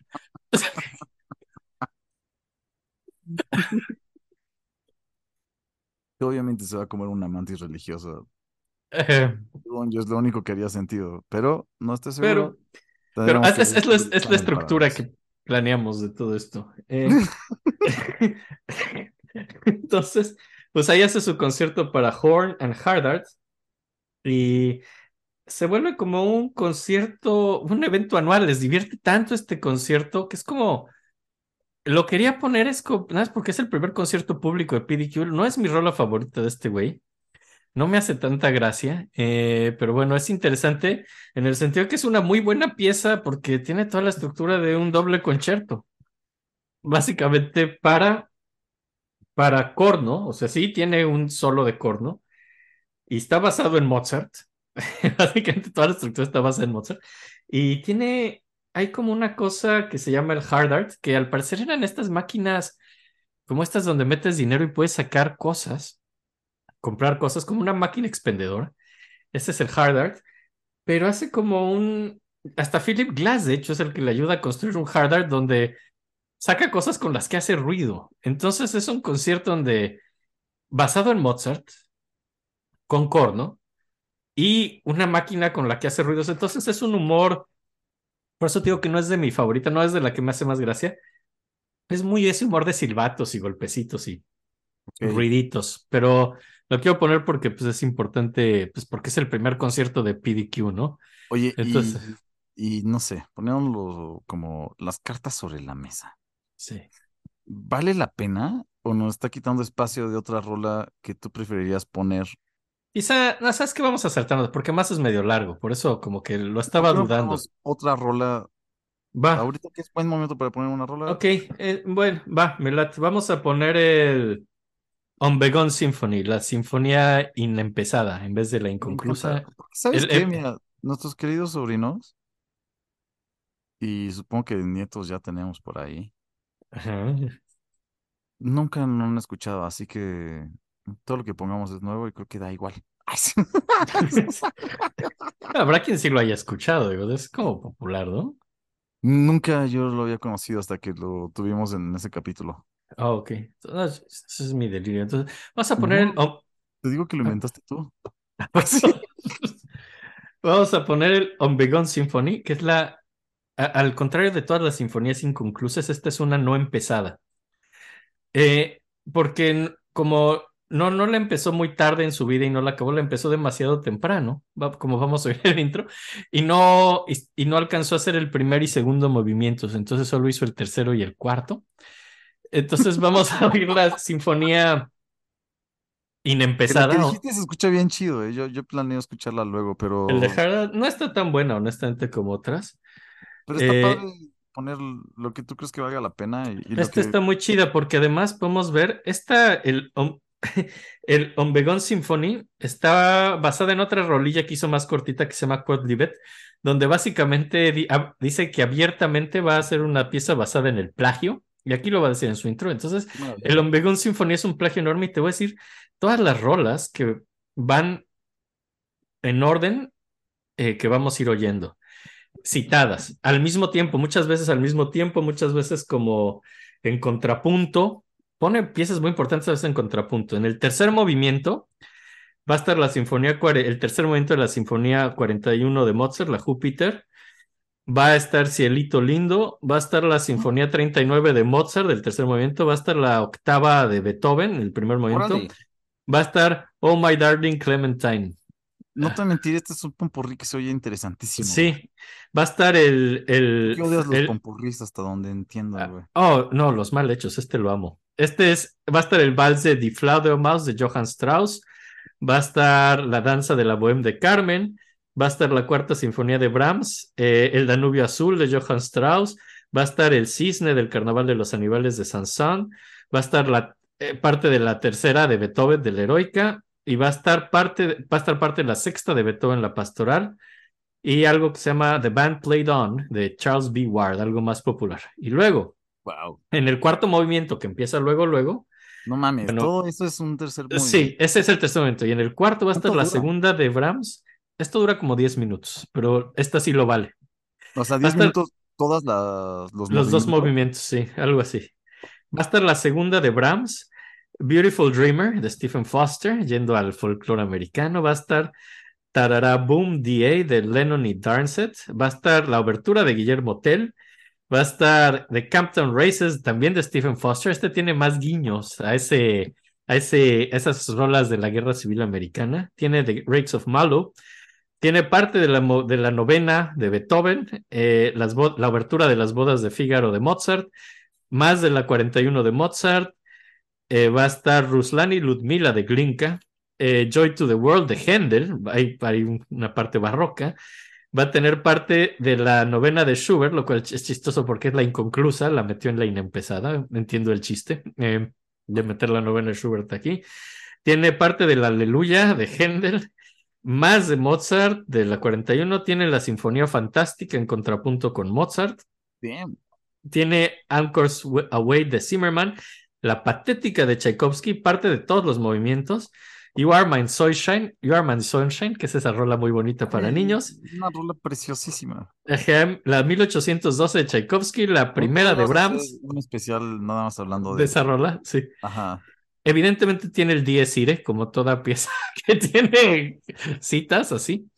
Tiene la marcha eslava de Tchaikovsky, la, la novena de Dvorak, Dios al zar, Lohengrin de Wagner, parte del estudio 2 de Kreutzer y Miyazama de Mikado de Gilbert y Sullivan. Wow. No mames, que tantas rolas. Perdí la cuenta, pero. Está lleno de citas. 20, güey. Está lleno de citas. ¿Qué son como 40? Pues algo así. En dos movimientos. Y básicamente ahorita vas a oír cómo lo describe. Y, y de eso se trata, de plagio. pero no, realmente la manera de arreglar esto es una locura, pero pues ahí les va la sinfonía inempezada de, de este Peter Schickler.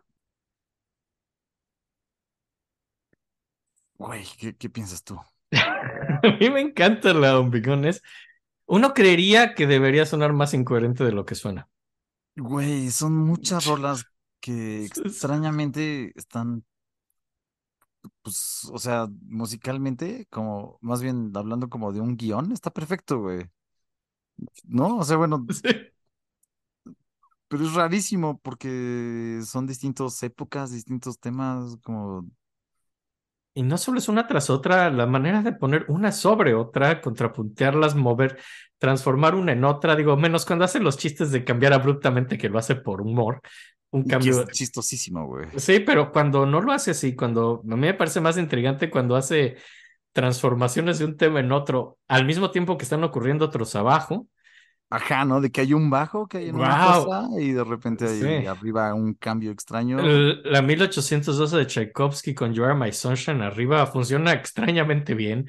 Son Eso cosas genial, que... Es de esas cosas que nunca se me hubieran ocurrido, cabrón, en la vida, güey. Como, ya sabes, sí, sí, sí, Tchaikovsky 1800. Y hay unas más sutiles que otras. El Dies Irae es sutil, pero es una maravilla cómo lo usa de Cantus Firmus, como se usa un Dies Irae. Y dices, güey, hay unos chistes muy sutiles, otros más obvios, como cuando mete pues, la novena de Beethoven, así, nada más así calla todo y deja el libro a la alegría. Dices, bueno, eso es, eso es un gran chiste, pero, pero hay unos mencionar- momentos de sutileza. Yo, yo en lo personal no hubiera cachado ni la mitad si no hubieras tú estado aquí para decirme, mira, mira. Y ahora va este, y ahora va este, y aquí está este. Ajá, No, porque neta, yo, yo creo que yo solo. Chance hubiera dicho como, verga, esta es, es la misma, no, esta sí la conozco, esta no. Y hubiera agarrado cuatro, güey, y las demás. Y además cambian muy rápido. Se escucha bien, güey. Porque en general no, no hay un problema.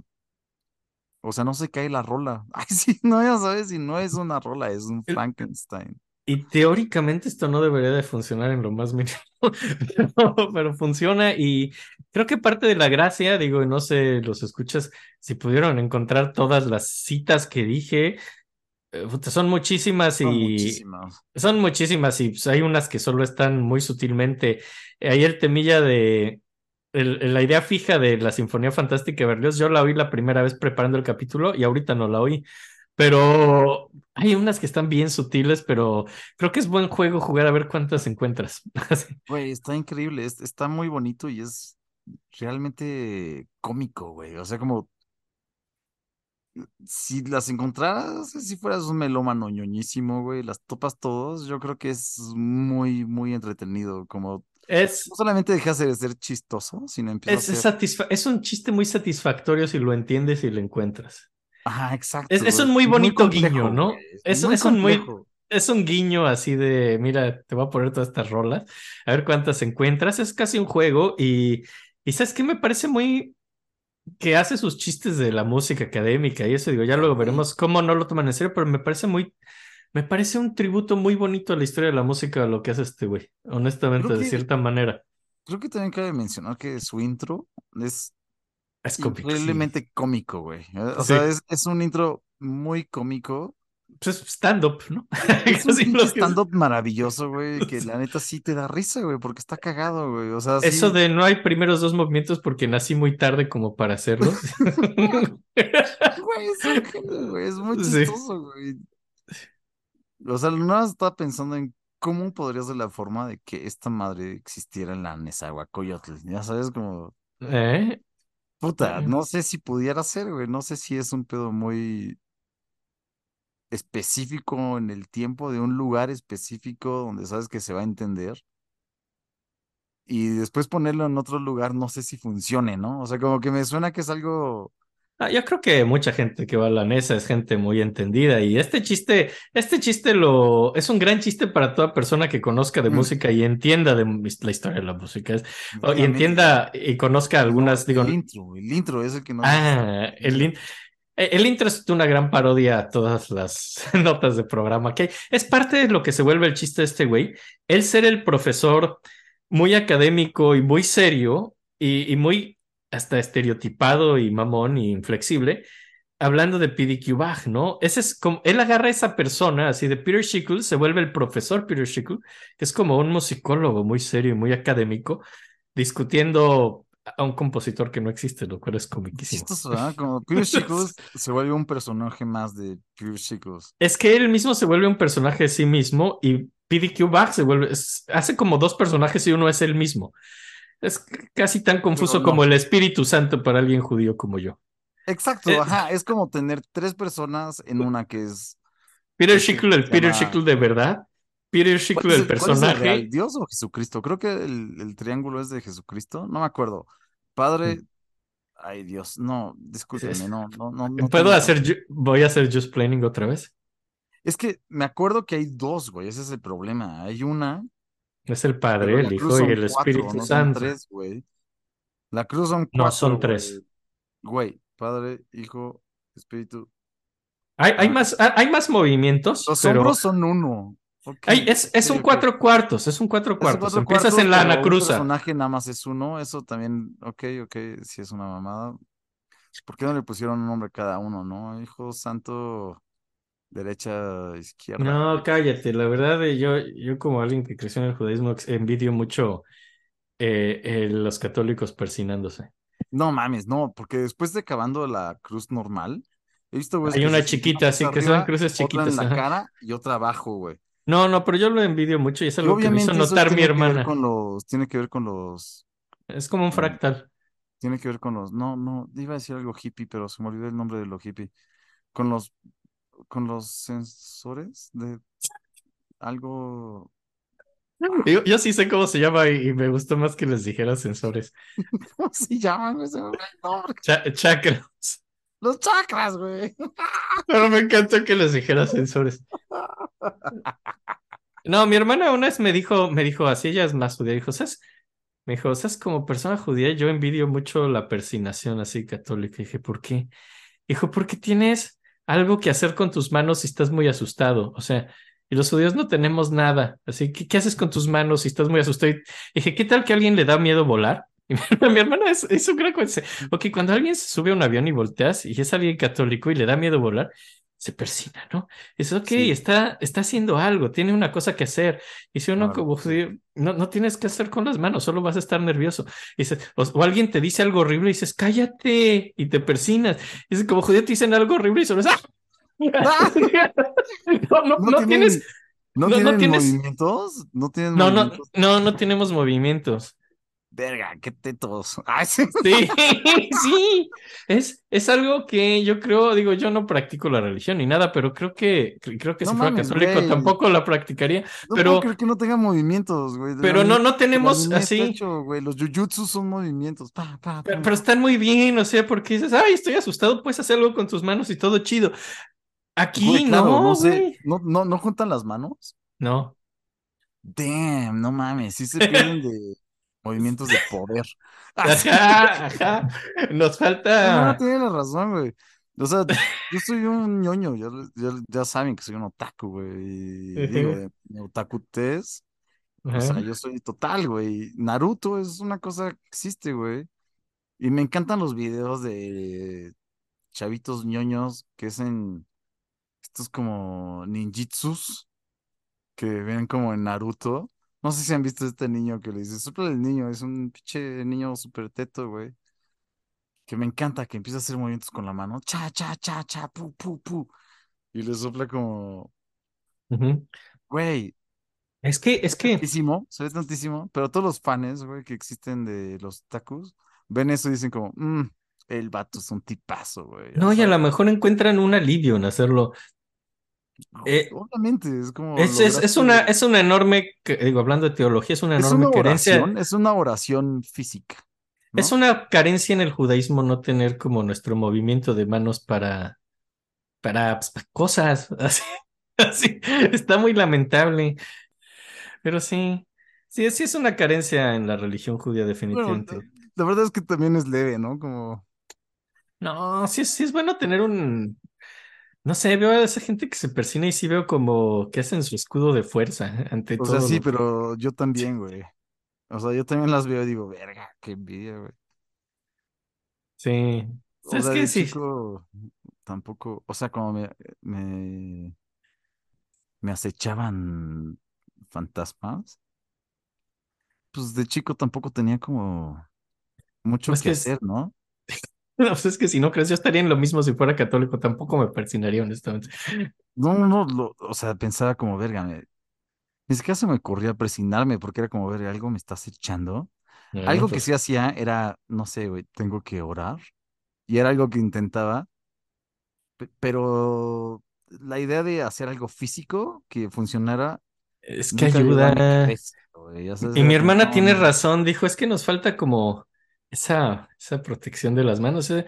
Así, ¿qué haces con las manos? Así nada más dices, estás nervioso, ¿qué haces? Así metes, enrodeas las un metes a los papel y bolsillos. así juegas con una pluma, muerdes la, la, la tapa de una pluma. Después en vez de persinarse, ¿no? O sea, Según yo, aplicas la misma que cuando hablas con una persona que es incómodo y no sabes qué hacer con ellas, las metes a los bolsillos. Nada más que ahí, ahí hay dos peligros. Una es que empiezas a pensar que, ah, sí, todo el mundo piensa que si las metes a los bolsillos, quiere decir que no te importa lo que ellos piensan porque eso está de moda, entonces las tengo que sacar. Entonces, hay una afuera, hay una adentro. No, no, tengo que poner una de una forma. Creo que lo más normal es como entrelazar los dedos ajá. y poner enfrente de ti. Cuando hablas con alguien y es como, estoy poniendo atención, no lo sé, él pensará, ¿qué estoy poniendo atención? Espero, o, o- o ya sé, voy a hacer movimientos en mi cara, ya sabes, y te acaricias como una parte de la barba y dices, "Mm, Sí, te rascas así. ¿por qué no eso en el, movi- en el movimiento de orar, ¿no? Como, ok, que el demonio piense que estoy haciendo algo importante. Güey, sí, sí, sí, estoy entonces, Voy, voy a, voy a escribirle a un rabino, no sé qué rabino, pero le voy a escribir a un rabino. háblale a un rabino, dinos si tal vez Sí, rascarse sí, la barba funciona, güey. Se aceptó mi propuesta de, de instaurar movimientos físicos así. No, pero sabes que vamos, vamos a tomar el dab, así el dabbing, así. Güey, sí. Sí, Porque aparte Cuauhtémoc Blanco lo hacía en fútbol, lo cual quiere decir que está chido, güey. vamos a hacer el dabbing, sí. Entonces güey, es así, un- ya, es, ya es como jefe de estado, de gobierno, entonces sí, algo, pero es, algo hizo bien con sus movimientos de poder. entonces te subes a un avión y si eres judío le haces así. Y entonces ya toda la gente antisemita sabe quién eres. Eso ser hermoso porque pueden conectar el fútbol mexicano con el Eh, judaísmo, que nunca han estado, Nunca, nunca han nunca estado ha sido uno. Nunca ha sido uno. No, nunca, nunca han estado Nunca han tan sido cerca. uno, pero nunca han sido dos, ¿sabes? Nunca han estado lejanos, siempre han habido relaciones entre el América y el judaísmo. Ok. ¿Qué hablamos de persinarnos? ¿Cómo llegamos a esto? nos persignamos como Cuauhtémoc Blanco, como los judíos del futuro. Yo puedo hacerlo así porque si no sería muy irrespetuoso. Eso. Discúlpenos. Ok. Ay, Eso es para que. espero que no se enojen con nosotros con esto. Espero que no. Eh, eh, eh, ¿En en qué íbamos? Ay, no sé. No sé cómo llegamos a esto. Y, y pues bueno, después de estar en Juilliard y en Aspen, así en el 60 hace su maestría y aplica al Ford Foundation, ¿no? Donde eh, manda, mandan su música y lo aceptan en el Ford Foundation, así sí le dan como una beca y lo mandan como a las escuelas públicas de Los Ángeles. Él tiene que componer como para las bandas de preparatoria de todos Los Ángeles y, y como que compone pues, pues música para alumnos de prepa y en el 61 vuelve como a los lugares donde estuvo a su universidad en Pues aquí ya es, Swarthmore. aquí es Ya se- como, se graduó. Ajá, estamos Se acaba de graduar. de que ya es un músico profesional, ¿no? Como tal. Pues ya se acaba de graduar, tiene 25 años, ya se graduó, ya hizo eh, su maestría y pues ya son como sus primeros intentos profesionales. Lo primero que hace es encontrar pues trabajo en las escuelas públicas de Los Ángeles. Luego en el 61 regresa a dar clases a, a Oye, donde él duda, estudió. perdón. ¿Su- Sí. ¿Sus conciertos anuales dejan de suceder? En este momento sí, porque ya está dando clases. Eso es algo que hizo de estudiante, ¿no? Sus conciertos anuales de PDQ Back y eso de ser el profesor es donde pues, lo empieza en la universidad y, Es muy exitoso, a todo el mundo le hace mucha gracia, tanto en Juilliard como en Aspen. Les encantan estas dos cosas, ¿no? Y aquí regresa a dar clases a Southern y Juilliard. Y pues como que empieza a componer como música seria. Entre, o sea, Sí. ahora, el problema de su música seria es que le gusta mucho todo eso que habíamos hablado, que él ve como los otros géneros igual de importantes que, que la música académica. Por ejemplo, mete... Pues ya vimos que es un error, ¿no? En general. un error grotesco. Mete rock and roll a su, a su serenada para What? piano. Entonces, como que de pronto hace esas cosas que, pues, como que no funcionan mucho para la academia, es muy criticado como compositor. Eh, pues por eso, porque no, su estilo tan plural, así no, no es apto para la academia, lo critican mucho por ese tipo de cosas. Y pues ya deja Juilliard, ¿no? Eh, tiene un problema que es que los alumnos lo ven como que, que también tiene este problema que por otro lado, cuando hace su música seria, todo mundo ya acostumbrado a sus chistes, llegan a sus conciertos esperando que todo sea chistoso, ¿no? Y, Claro. y a veces como que encuentran incluso eh, o se decepcionan cuando hacen un concierto serio o encuentran chistes donde no los hay, ¿no? Lo cual le frustra. Hace algo en serio, pero todo el mundo cree que es un chiste y se ríen, ¿no? O sea, por ejemplo, Eso está chistosísimo, por ejemplo. sí, él dice que, por ejemplo, si se agarra un motivo en los cornos, que a la gente por un motivo dice, ay, el corno es un instrumento que hace para bromas, o sea, pero es un corno, o sea, no, no tiene nada de chiste. Y hace un motivo que de cornos que dure a lo mejor más de cuatro compases. Dicen, ay, está haciendo con una repetición así para de chiste y se ríen así, se ríen de... La gente por buscar chistes empieza a reírse cosas de que no son chistosas. De que Y- de todo, ¿no? Ajá, de que tratan de buscar chistes hasta donde no los hay. Y de hecho es algo que le frustra mucho en entrevistas ya más grande. Dijo que, que fue un error a su alter ego. O sea, el PDQ Bag es un buen alter ego, pero que al profesor que presenta PDQ Bag, que se llama igual que él y llamarse Profesor Peter Schickler, dice que eso es un error. Que si lo hubiera hecho de nuevo, que le hubiera cambiado nombre a ese personaje y él hubiera sido simplemente Peter Schickler, el compositor serio y hubiera tenido sí. dos alter ego, un profesor al que le hubiera inventado otro nombre y pues PDQ Bag, ¿no? Pero ya nadie puede tomarlo en serio. Ese es el problema de... Está padre. Me encanta la salida que encuentra porque es la más coherente, ¿no? Como él ya no puede ser, o sea, bueno, PDQ Bag es PDQ Bag. Entonces, él personalmente, como persona que lo hizo, ya tampoco puede escapar de eso. No, sí, no, claro, ese es la el única problema forma que... es hacer a alguien más que hiciera la música seria, güey. Pero, pero dice, bueno, ya, ya no lo hice, ¿no? Y ese es su pedo, que dijo, bueno, ya valió porque mi nombre de verdad ya lo usé para este personaje que tampoco soy yo, ¿no? Que es como este personaje que, pues que es como la contraparte seria de PDQ Bag para que sea chistoso, ¿no? Entonces, pues vale madres porque ya nadie toma en cuenta sus composiciones serias, ¿no? Eh, pues también tiene problemas como que a veces le ganaba el humor. También tiene esto, o sea, que dices, bueno, también tú, ¿no? Que de pronto empieza series, le ponía títulos chistosos porque le parecía gracioso. Entonces, sí, también eso confunde mucho al público, ¿no? Tiene una pieza que, que, que se llama, hoy se llama Monochrome 1 para ocho flautas, y era una pieza de, fla- de flautas, pero originalmente se llamaba Tutti Frutti, ¿no? Entonces, pues, pues así, le ganó el- la onda de ponerle un título chistoso y pues sí, la gente, pues, si vas y ves una pieza de este güey, se llama Tutti Frutti y salen ocho flautistas, pues sí esperas que, que esté vaya a ser algo cómico, sí, y si no es chistoso, pues Le encuentras, güey. O le encuentras o te decepcionas, que es lo que pasaba con la gente, ¿no? Y entonces, también, por ejemplo, tiene estas cosas, hay una, por ejemplo, una rola que tiene todo un movimiento eh, más cómico y un movimiento más serio. Y la gente no sabía dónde tocar esas cosas. Decía, bueno, existe ahora esta pieza que un movimiento es serio y el otro cómico. Esto no se puede tocar ni en un concierto pop porque el movimiento serio es muy largo y va a aburrir a la audiencia pop. Y es, y un concierto serio no puedes estar haciendo tanto chiste, ¿no? Entonces, de pronto, él como compositor no encuentra mucho cabida. Ese es un problema de su carrera, ¿no? Órale, se me hace encantador, güey. Se me hace un problema. encantador, como que se me hace muy tierno, güey. Sí. Todo por un problema de exponerse Sí, de exponer su propio nombre a... Por no tener, por no tener, ¿cómo dijimos al inicio? ¿Cómo se dice eso? Ay, por no tener filtros, güey. Pero ¿cómo se dice? Por no tener. Ah, nuestro todo intro emo- emocional, güey. Ah, ah, tapujos. Ajá, por no tener tapujos, güey. O sea, y por no te diferenciar, güey, quién era el que hacía tapujos y el que no los tenía, ¿no? Eh, pues sí, ya. A la hora que traté de hacer música seria, pues ya.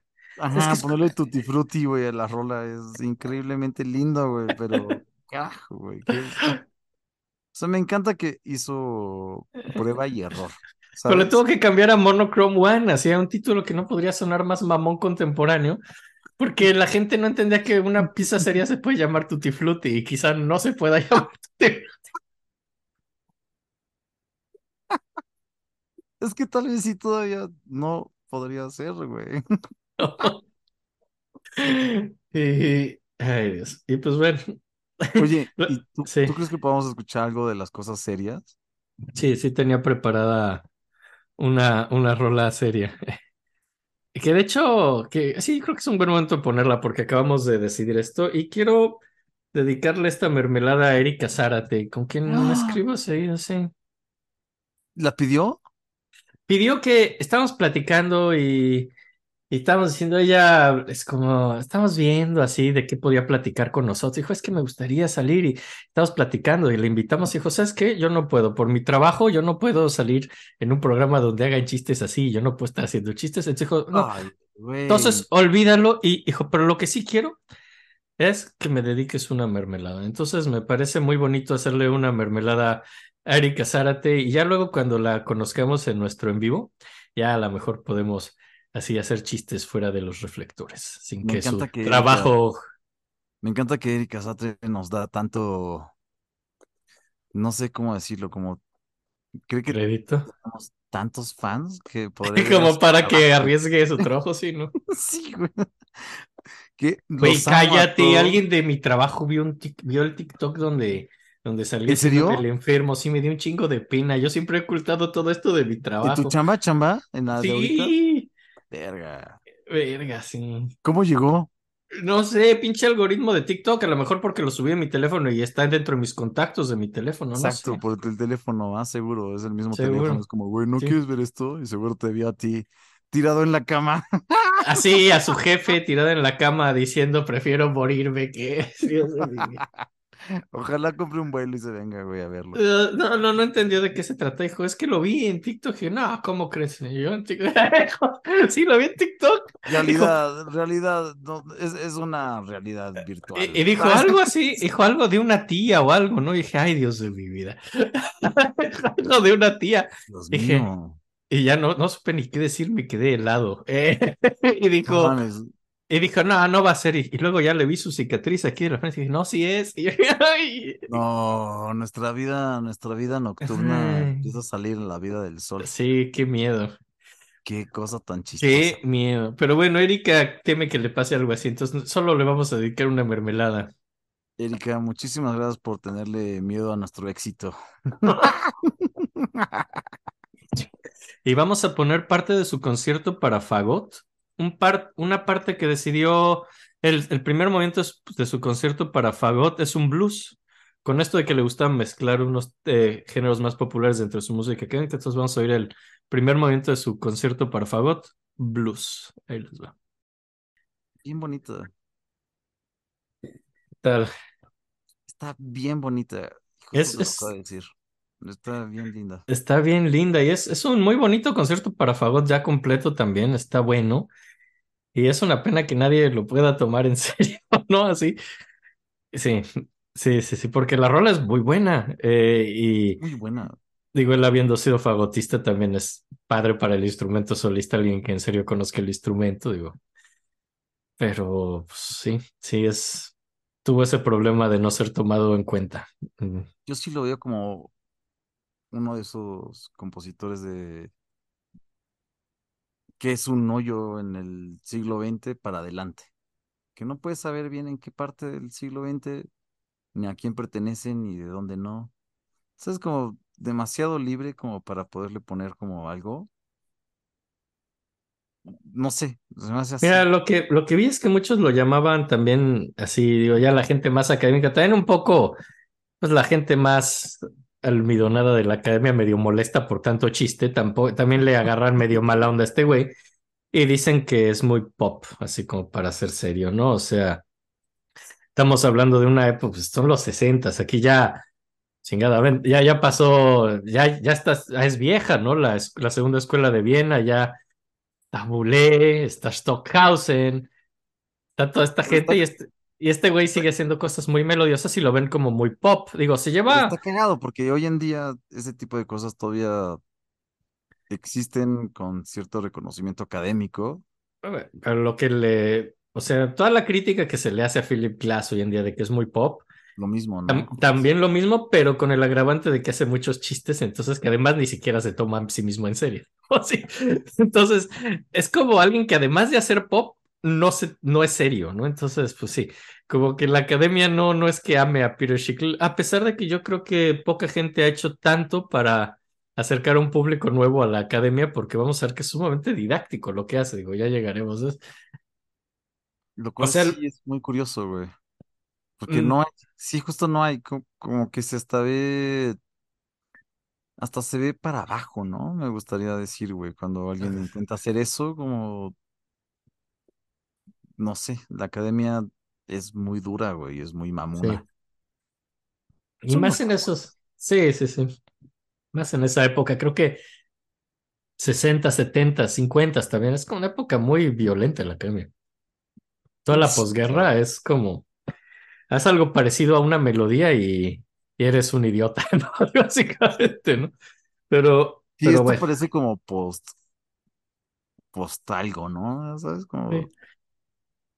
Pero, pero pues bueno, en el 65 tiene su amigo Steve Schmidt que y rentan un lugar para que quieren como hacer unas nuevas piezas encontradas de PDQ. Dicen que encontraron nuevas piezas y quieren hacer el concierto de las nuevas piezas que encontraron y tocan el concierto for Horn and Heartbeat, el que oímos. Tocan Ifiginia en Brooklyn, que es una cantata así neogriega de Ifiginia, pero está en Brooklyn. Tocan el Gross Concerto for Flute, así en vez de grosso es gross, así como de asqueroso. Eh, los títulos son geniales. es como, sí, entiendo por qué te costó trabajo ya, güey, porque hablamos de alguien que no existe, a- Ese es el problema. Sí, es Peter dice, mira todo lo que descubrí. Entonces, pues en los 60 toca esto. Ahora, se- es un lleno total, ¿eh? Así, este lugar que rentaron para eso es un lleno total y es un éxito.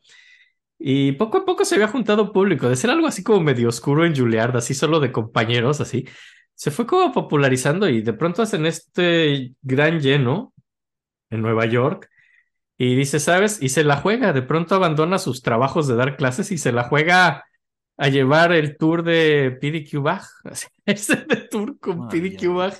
Sí, y, y pues como que, pero también se ganaba cierto dinero de otras cosas. Por ejemplo, él escribe todas las notas de programa a una grabación de Brendel, así del gran pianista. Él escribe notas de programa, es que en serio sabe de musicología, es un músico serio. Hace, es un músico muy serio, güey. y Yo creo hizo que, arreglos para John Baez, hizo arreglos para Bob Dylan. O sea, hizo como ar- arreglos en discos pop. De pronto también se ganó su varo haciendo eso. Y, ajá, y pues como que empieza a inventar la historia del descubrimiento de PDQ Bach. O sea, porque no solo inventa PDQ Bach, ahora es- es- inventa cómo descubrió a PDQ Bach. Dice que era el profesor que estaba buscando música antigua en un castillo de Bavaria en 1954 y que abrió una cafetera y se encontró la Sanka Cantata adentro de, entre En los filtros de café, en el, se encontró la Sanka Cantata en la cafetera. Y pues como que, pues ya empieza a hacer su gira donde cuenta chistes, así como oímos, y a veces así los chistes son horriblemente malos, que la gente hasta se ríe de cómo se atrevió a decir esto más que del chiste en sí, así como se atrevió a contar un chiste tan malo, como, como el que contamos, así, su knock knock joke es malísimo, pero a veces contaba unos chistes muy malos y la gente se reía del atrevimiento de contarlos. Y de hecho, en los conciertos de PDQ Bach se vuelve aceptable abuchearlo. Verga. Y, y, y siempre contesta, ajá, y lo abuchas y siempre te contestaba cosas muy irónicas. Eh, de- decía, por ejemplo, dice, la verdad es una estatua y todos ustedes son como palomas. Así, o sea, así la gente cagándose en la verdad, ¿no? Y, Me y pues básicamente se vuelve como una especie de ir a ver a PewDiePie Bach se vuelve como una especie de de Rocky Horror Picture Show, así de, de- Que era más o menos lo que él como un culto casi. con, con Spike Lee, ¿no? Como, como un show, o sea, como Ah, sí, él aprende a hacer un show. Y mucho, y mucho es físico, mucho es físico, mucho es visual. O sea, no, ahorita estamos haciendo rolas, pero se, se pierde un poco lo visual. También tiene mucho show visual. que te, pero aparte, o sea, creo que como la broma física, auditiva, que te estén abucheando y tú hagas una broma al respecto, y que el show siga porque hay gente riéndose y tú estés ah, como, eh, ya sabes, como siendo parte de, de eso, no, no ofendiéndote, sino como diciendo, sí, venga, venga más, ya sabes. Eso es muy humor físico, de una forma. es, es muy humor físico, hay una interacción con el público, hay algo que, así, yo lo veo hasta como antiacadémico, así, para la academia esto mentir, yo creo que, yo creo que más que anta- académico es, creo que una, creo que es una rama de la academia que después no es como que se estudie tal cual, pero el postmodernismo y el Esto nos lleva a un posmodernismo, definitivamente. Y es, son ajá, ¿no? Eh, creo que esto es justo algo que se, o sea, la, la rola que acabamos de escuchar seria de, de él, creo que es algo que podríamos escuchar ahorita de un compositor sin problemas, ya sabes, como algo muy novedoso.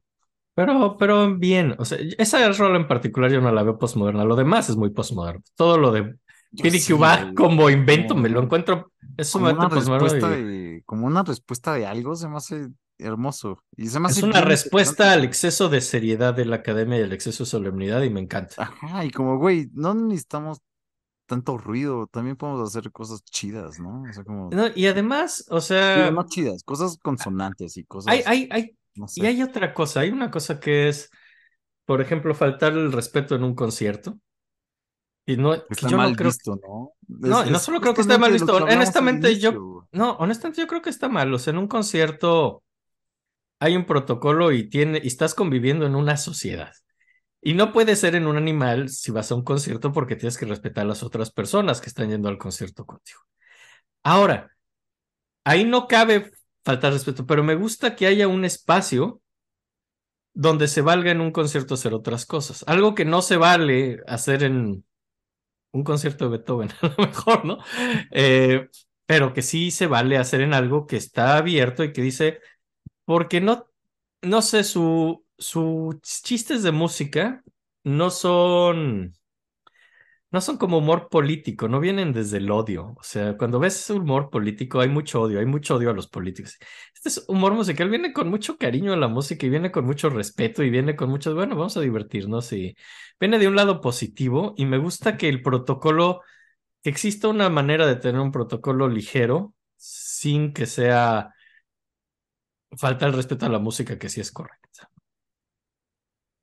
Es Me curioso gusta, es- eso. me gusta sí, este espacio que da este güey. Es enorme porque justamente la falta del respeto a la música, creo que yo siento que viene de dos cosas. Una, la cercanía tal vez como de uno mismo a ella y a los protocolos que tiene.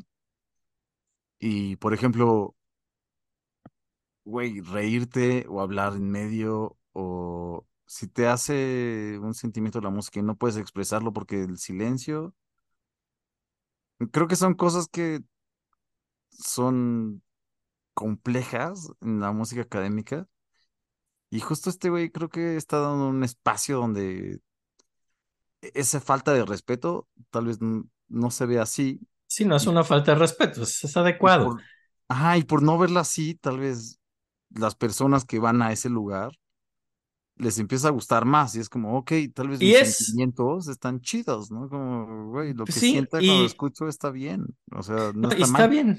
Y, y es una manera en donde no estás molestando a la gente que está contigo en una sala de conciertos, ¿no? Así.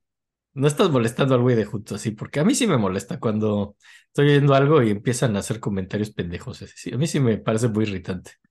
Como en una película, ¿no? Es lo mismo. Exacto, sí. estás, estás, quieres disfrutar la experiencia.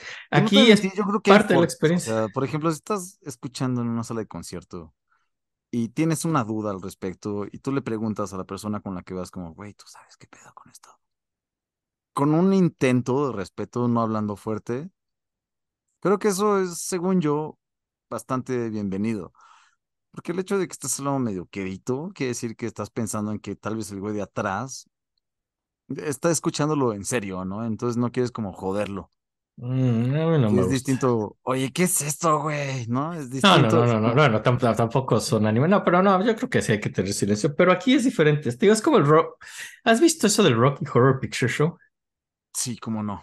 Pero has visto, pero has visto todo el ritual que hay cuando vas al, al cine a ver, ¿no? No. Es un pedo rarísimo. Esa peli, pues la peli. Yo, y yo me muero de ganas de ir a verla en vivo, porque ver la peli en vivo es una peli donde justamente el ritual humano es más grande que la peli. A lo largo del tiempo, la película, hay momentos donde, no sé si te acuerdas en la peli, por ahí una cuchara enmarcada porque ya ni la desenmarcaron de lo barato que era. Y hay un montón de todo el mundo tiene cucharas de plástico en el cine y las avienta. Hay coreografías. Hay, hay una cuestión muy elaborada de cómo actúa una persona viendo el Rocky Horror Picture Show y la manera en que se espera que actúe. Yo no lo he hecho, me muero de ganas de hacer. Y por ejemplo, sé que cuando vas por primera vez a ver Rocky Horror Picture Show al cine, antes de que empiece la peli, preguntan quién es un virgen, quién nunca ha estado aquí, ¿no? Y levantas la mano y dices, yo, yo soy virgen, nunca he visto esta peli. Es normal que te pinten en la frente con lápiz labial, porque alguien tiene lápiz labial, que Wow. te pinten una B de virgen No mames, en la frente. increíble. Y te enseñan qué tienes que hacer, te enseñan las coreografías, te enseñan en qué momentos haces esto, en qué momentos haces lo otro. Y ya, ¿Sabes y eso, Eso es algo es- que justo falta. Y yo me muero de ir y le dije a Jess y Jess dice que, que se siente aterrorizada de ser así de que todo ese ritual de enseñarle al virgen y cosas así. Pero a mí me parece fascinante y yo quiero ir y o sea, en un cine cerca de mi casa ponen la peli como cada mes o cada dos meses y pues, la gente regresa a verla y a hacer su ritual, ¿no? Pero justamente creo que falta un poco esa explicación del ritual en la música académica, porque todos piensan que como ya estás ahí, ya te la sabes. Ay, todo el mundo La- tiene una primera vez que fue a un concierto, ¿no? Ajá, y no sabes. Entonces estaría chido que te digan como, güey, entre- ¿Quién es virgen? Ajá, o ni siquiera preguntar, darlo por hecho que nunca has sido y decir, güey, esta es una rola que dura tres movimientos. Los movimientos es mientras haya rola, es un movimiento, ok. Entonces van a ser tres pedazos de música y entre ellos no aplaudas, ¿no? Como, porque si aplaudes, pero nadie te dice que no debes de hacerlo, ¿está mal? No sé, yo no lo veo mal. O sea, antes me enojaba porque te rompe la idea de, el- ya sabes, la, como Sí, la continuidad de la pieza, sí. continuidad. Pero, güey, si no lo sabes y tú... Ah, bueno, si alguien no sabe lo que está haciendo, va a llegar y puede pues, hacer cosas se la- que, que están fuera del protocolo. bien, Pues es, no estaría, está mal que se la pase bien, no lo sé. yo no creo que se la pase bien porque lo van a callar y lo van a ver feo y, y- ¿Quién yo no creo que le vaya chido, ¿eh? Exacto, y eso se me hace terrible, güey. Y justo este tipo de espacios creo que es una forma, como dices, educacional de cierta forma. Es muy educacional, de hecho, güey, a la música académica y medio ir entendiendo, porque, pues sí, o sea, la gente que medio pregunta en silencio, yo creo que está chido, porque se está dando cuenta que hay silencio. Es como, güey, ¿qué, qué está pasando, no? Es como, ah, pues esta parte es de esto y esto y esto y esto. Entonces, tal cosa es lo que se tiene que hacer. O sea, creo que eso está padre. y la es primera este, distinto, ¿no? A gritar, no sé. Y, y es, y te digo, y esto se vuelve así un poco. Los conciertos de este güey tienen su ritual también. Se vuelve como así cuando lo abucheas, cuando te dice. Es padre eso. se oye, se oye maravilloso. Eh, Yo, yo moriría por ir a ver un concierto de este güey. Y Qué pues, difícil que exista, ¿no? Imagínate que alguien decida ponerlo en un, no sé, en una sala de conciertos Yo creo que sí se llena. ¿Sí? Sí. De- ¿Cómo depende. lo- En Estados Unidos seguro se llena. O sea, en una ciudad grande seguro. En Nueva York, en Chicago. Yo creo que en San Francisco se llena. ¿Ahí es conocido? Sí. Wow. Bueno, entre los músicos, o sea, no- pero pues, hay suficiente gente que lo conoce, yo creo, para llenar un buen auditorio. Yo creo que sí. Aquí estaría bueno, como yo creo que la propaganda sería como, hey, ¿quieren escuchar a... El hijo perdido de Bach. Es que ese es, el- es que es todo el chiste. ¿Les gustaría Es- escuchar a Mozart, pero te puedes reír? Vengan a este concierto. Ah, ya sabes. Sí. Como, güey. Que yo creo que sí podría, pero jamás ha pasado. Estaría hermoso. Sí. Y, y pues bueno, luego como que, eh, pues como que, pues en parte, pues en los setentas hay mucha, digo, la academia no lo quiere, hay mucho ataque, atacan por el humor absurdo, por todo esto, ¿no? La falta de seriedad. Y es cuando escribe el libro, eh, la Definite Biography of P.D.Q. Bach, la biografía definitiva de P.D.Q. Bach, ¿no? Y sale este libro que leí, que de hecho era más largo que la biografía de Peter Schick. y O sea, ¿alguien más hizo otro libro sobre la Mm. biografía de él? no, pero leí una biografía de Peter Schick, sí, de otra persona escribiendo sobre Peter Schick y Peter Schick hizo una biografía sobre, sobre PDQ Bach, ¿no? O sea, que pero ¿cuántas biografías hay de P.B. Bach? de PDQ una, la, Una, la que ¿no? escribió que Peter hizo Schick, sí. Que es mucha para ser una persona ficticia, creo que una es Pensé que demasiado. diciendo que había otra. No, no, la otra que leí es sobre Peter Schick, o sea, leí una biografía Ah, ok, de Peter ok. Schick y una biografía de PDQ Bach. Hubiera estado padrísimo que hubieran dos biografías, ¿no? Como Sí, que la que- como, no, no, no, no, no, esto no fue así. Y, y pues bueno, como que. No sé, será bueno entonces con otra rola. Yo creo que sí, ya hemos hablado demasiado. Ok, vamos a poner. ¿Qué te parece? Esta me gusta mucho. Oedipus Tex. Me que encanta. Oedipus Tex es esta cantata, eh, pues obviamente basada en Oedipus Rex, que, que tiene, van a oír un poco The Jesus of Men, así la canción, la pieza está de Bach, y vamos a ir el final de Oedipus Tex, que es cuando ya pierde sus ojos Edipo. Bueno, toda, toda esta cuestión se trata de Oedipus Tex, el hermano de Oedipus Rex, pero es como un Edipo que vive en Texas y es, es vaquero. Y, se, y, y está enamorado de la reina del rodeo, que a fin de cuentas resulta que es su mamá. ¡No!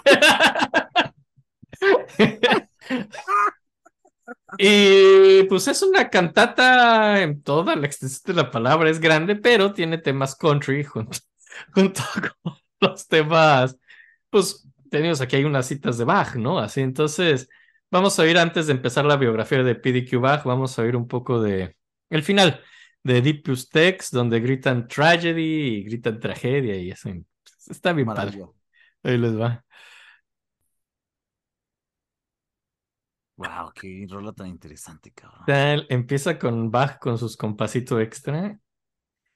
Y, y luego tiene todo este momento del Save It for Your Horse, que es así, que la moraleja de todo Edipo es que no te enamores de tu madre, que guardes ese amor para tu caballo. Es un excelente advice, güey.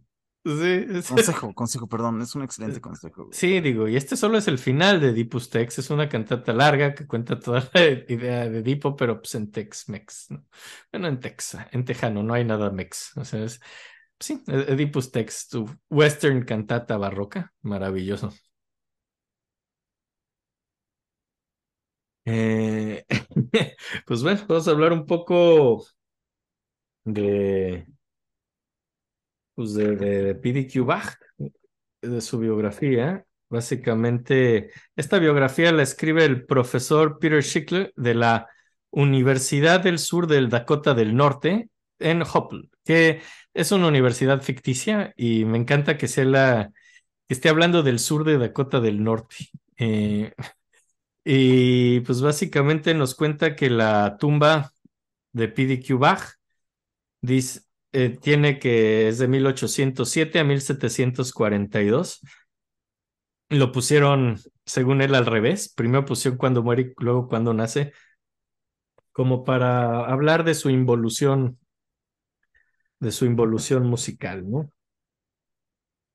Dice que, que el 31 de marzo de 1742 nace y que le cae muy mal a su papá, a Johann Sebastian Bach y a Ana Magdalena Bach, les cae mal a sus papás, que ya tenían 20 hijos y entonces nace este más y deciden ignorarlo bastante, deciden no ponerle nombre porque les da flojera y entonces como hasta los 5 años no, no tiene nombre. Eh, y, y, además, no, tan raro en la época, no, no, y además Bach dice que ya había usado todos los nombres, ¿no? En todos sus otros hijos, que había puesto nombres de 20 hijos y ya no se le iba a ocurrir ni uno más. Entonces que simplemente lo dejan sin nombres y dicen que, que es la persona, que nace siendo la persona menos talentosa del mundo y, y, y, que, que es un virtuoso porque es muy ignorado desde muy temprana edad. Y, y que a los tres años eh, decide dejar la música. Dice que nunca habían considerado si que había decidido tener música, pero a los tres decide dejar la música y que nadie se entera de esa decisión de todos modos porque no sabía hablar, de todos modos a sus tres años, pero que decide dejar la música. Me encanta, qué bonito. es muy bonito, toda la biografía es muy bonita. Eh, a los cinco años le dan finalmente un nombre y y finalmente, cuando Bach muere, Bach muere cuando PDQ tiene 80, cuando tiene 8 años. Por cierto, PDQ no, no, no es ningún nombre, no es como JC, no es Johann Christian, no, no es, no es como los otros hijos de Bach. Este simplemente le pusieron solo las letras, así PDQ. no, no, no okay. significa ningún nombre. A los cinco años, a los ocho años. nombre, Sí. ¿no? Son... Son solo siglas, sí. Solo le pusieron PDQ. No significa ningún nombre. Eh, y luego, digo, en Wikipedia alguien decía que era Pretty Damn Quick, pero eso no es cierto. Digo, vamos, esta es la biografía directa de Peter Schickle, entonces no, no significa nada. No sé, a mí me encanta que haya como Controversia y que haya controversia. de alguien que, ya sabes, como que no lo inventó, pero güey, quién sabe qué investigó, así que está hermoso. Me gusta, me gusta que exista eso, güey. Es bonito. Algo que no existe. Sí, que es una cosa inexplicable. Ahora, cuando tiene ocho años, PDQ se muere su papá, se muere Johann Sebastian Bach, y lo único que le hereda a todos los otros les dejó sus piezas, sus instrumentos, cosas. A él le dejó solo su kazoo. Le, le deja. Le deja un kazoo. Porque tenía un caso, obviamente, va. Sí, Bach, y Bach le hereda su kazoo a PDQ. Por cierto, fue así preparando este capítulo, dije, ¿por qué estoy tomando nota de esto? Esto no es verdad, pero me hacía mucha gracia todo. ¿no? No, porque es real, es real. Es real, Es real, sí. En un sí, libro es real y hablamos es- de esto porque es real. Es correcto. Y Nuestro pues bueno, programa eso- se trata de hablar de cosas escritas. de cosas ¿no? reales. Y esto es escrito. Hay, hay, bibliografías, si la quieren, les puedo dar los datos. Miren, en ningún momento nosotros, espero no arruinarles nuestro programa, pero jamás hemos tomado notas de, de gente real. O sea, jamás hemos visto a alguien hacer lo que estamos diciendo. Todo el tiempo tomamos notas de cosas escritas. Sí, nunca hemos estado en persona en estos eventos. Nunca. En, en No. ninguna de las historias que hemos hablado ha habido alguna vez. Nunca hemos sido testigos presenciales de nada de esto. Nunca, nunca, nunca, Nunca, nunca. nunca. Así que Y- esto para mí es lo mismo. Es lo mismo. Sí, yo lo traté con el mismo respeto. Y bueno, luego a los ocho años se queda total y completamente solo, ¿no? Eh, porque pues, todos mundos se van y como que lo olvidan porque es el hijo menos importante y, y se van y todos ya tienen otros puestos así. Y trata de, y es un niño y trata de meterse a la infantería imperial porque cree que infantería viene de infante y que él como era infantil y era un niño, iba a ser recibido en la infantería, pero no lo reciben, no lo dejan entrar a la infantería a sus ocho años. Y entonces en 1955 entra como ayudante y aprendiz de Ludwig Sandstager. eh, que es el- suena tan parecido a las historias es que, es que sí lo basó en todo, lo basó igualito. Si es comunista que dices, güey. Entonces, Suena, es que lo es, es real. Es real. es real. Y entonces entra con Ludwig Stanstager, que es el, que es el serruchista musical, toca el serrucho musical. en la- Y es muy mal serruchista musical, además. Entonces ¿Eso en- decide. ¿En, en qué parte del mundo es esto? Esto es en Alemania todo. Ok, serrucho, El serrucho musical, el que tocas yo con sé un que era como en Francia, ¿no? Ese pedo. No sé si Bueno, pero- en Alemania. Digo, nada más es como para darle más realismo a la. Sí, esto estaba en Alemania, pero era un muy mal serruchista, entonces decide abandonar lo de serrucho musical y regresa a la carpintería, Stager. Entonces básicamente se vuelve aprendiz de carpintero, porque abandonan lo de tocar el serrucho y ya solo se dedican a usarlo como funciona. Y básicamente aprende carpintería. eh, hacen como, diseñan unos guantes de madera para tocar el piano eh, automáticamente, ¿no? Y entonces así como que así va practicando, así es como aprende a tocar, pero realmente no se puede tocar bien con los guantes de madera, entonces pues como que aprende a tocar un poco con los pies y además como que el príncipe Fernando el insignificante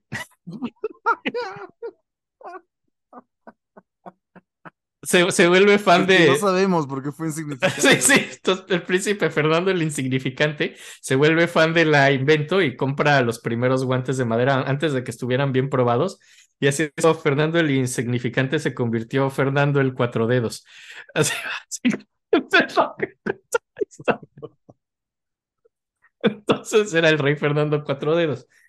Eh, es- entonces se van, se van a los baños, así entonces deciden tomar unos baños así para curarse del susto y se van a, a los esos- Se van a los, sí, de, de que el rey perdió un dedo y ahora están medio exiliados porque entonces se van a los baños de Baden, Baden, Baden, lo cual es una maravilla.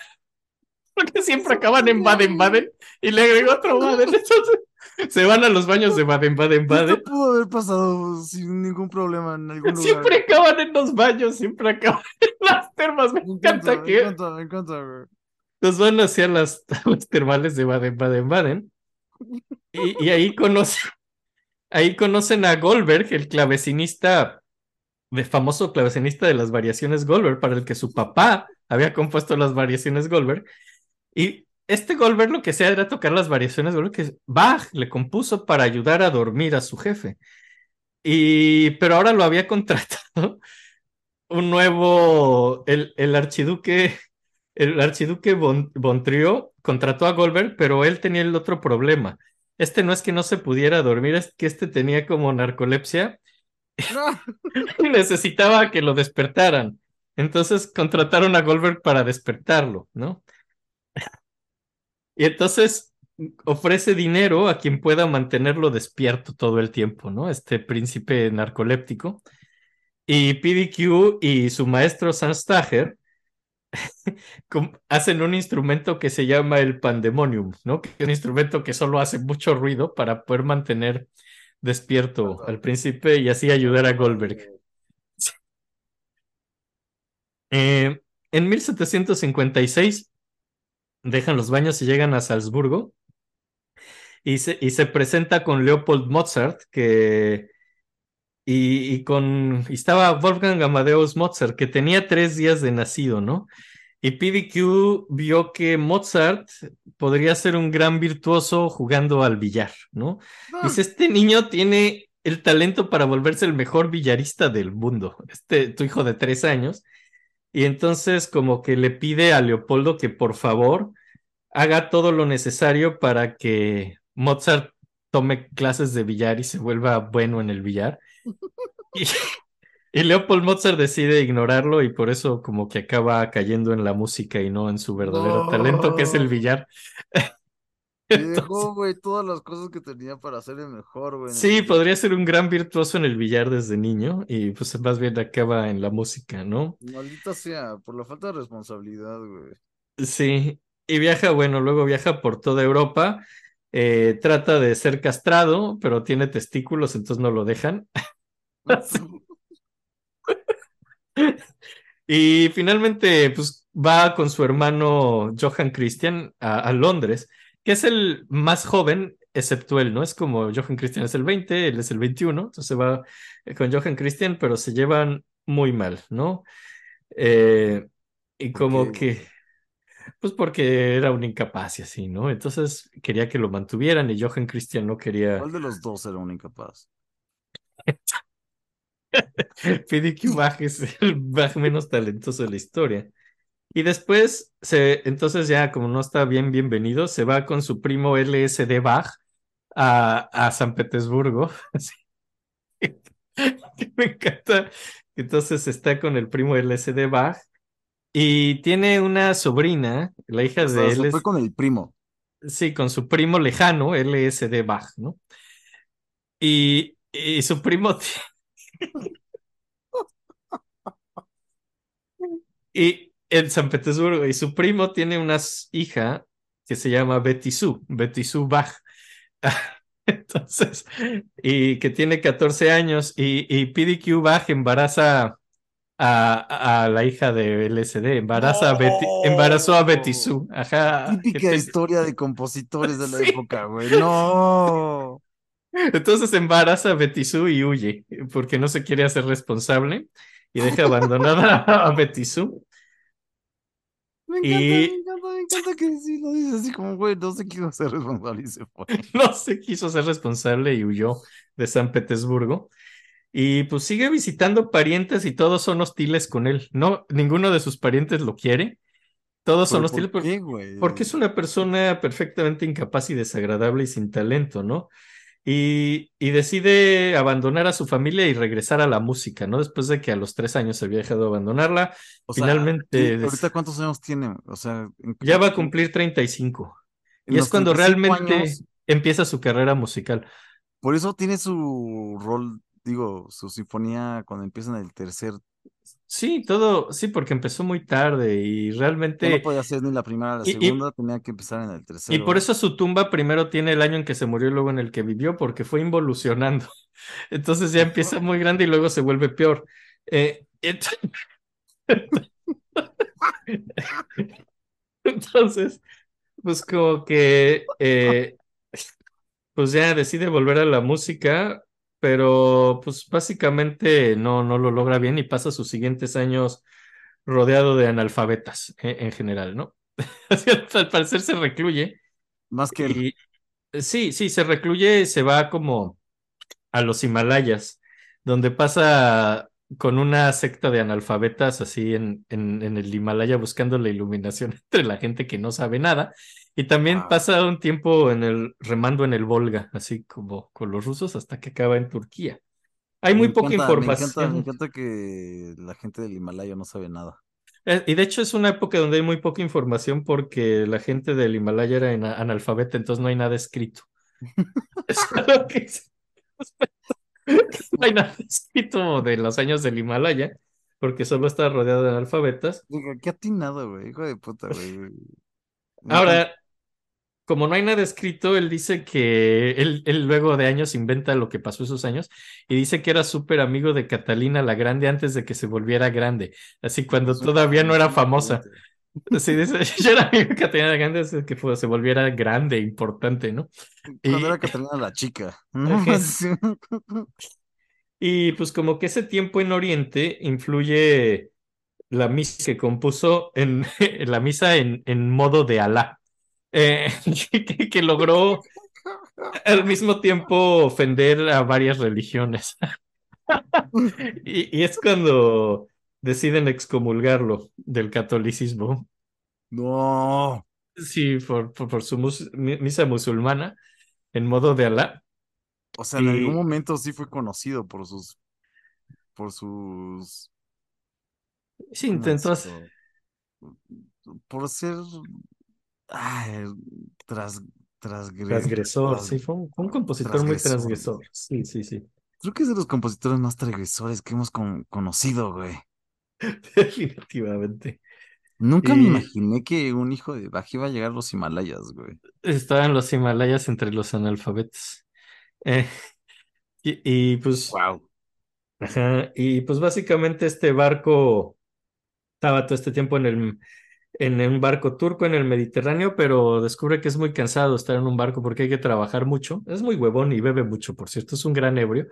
Y entonces se baja en Marsella y cruza España donde dice hartarse de las do- donceñas de romp. O sea, creo que pasa mucho tiempo con prostitutas, así eh, en Marsella, y, y viviendo y con prostitutas. Y en España llega, eh, eh, llega a un monasterio para, para que decide, después de pasar tiempo con prostitutas, volverse un monje y pasar toda su vida en un monasterio, ¿no? Entonces entra a un monasterio en España, pero lo echan muy pronto, lo corren del monasterio porque realmente no era un monasterio, era un convento y solo era para monjas.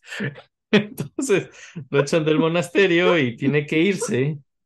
Y pues además estaba excomulgado, Por ser ¿no? hombre, básicamente, ¿no? Básicamente sí, por sexismo.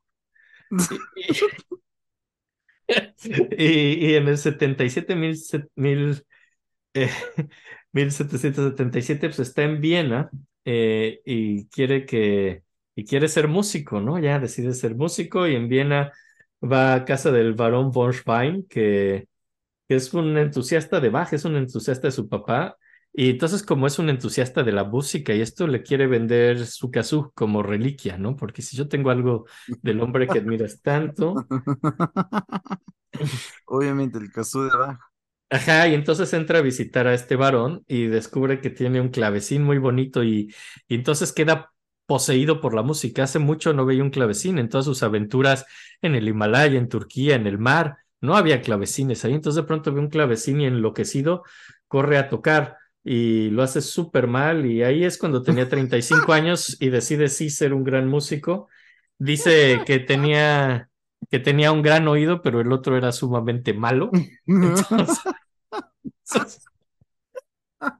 es chistoretes este güey. Y, y ya, y al parecer así como que es la época donde compone todo lo que conocemos. Y a fin de cuentas, en su vida, Betty Sue, su, la, la, la, prim- la sobrina por- con la que tuvo un hijo, lo, lo, visitó en su, fue corriendo a su piso de muerte, porque al parecer no tenía cama, entonces no era un lecho de muerte, era en el piso de muerte porque se murió en el piso. parecer. Dar un lecho en un piso de Era un piso, entonces lo visita en su piso de muerte.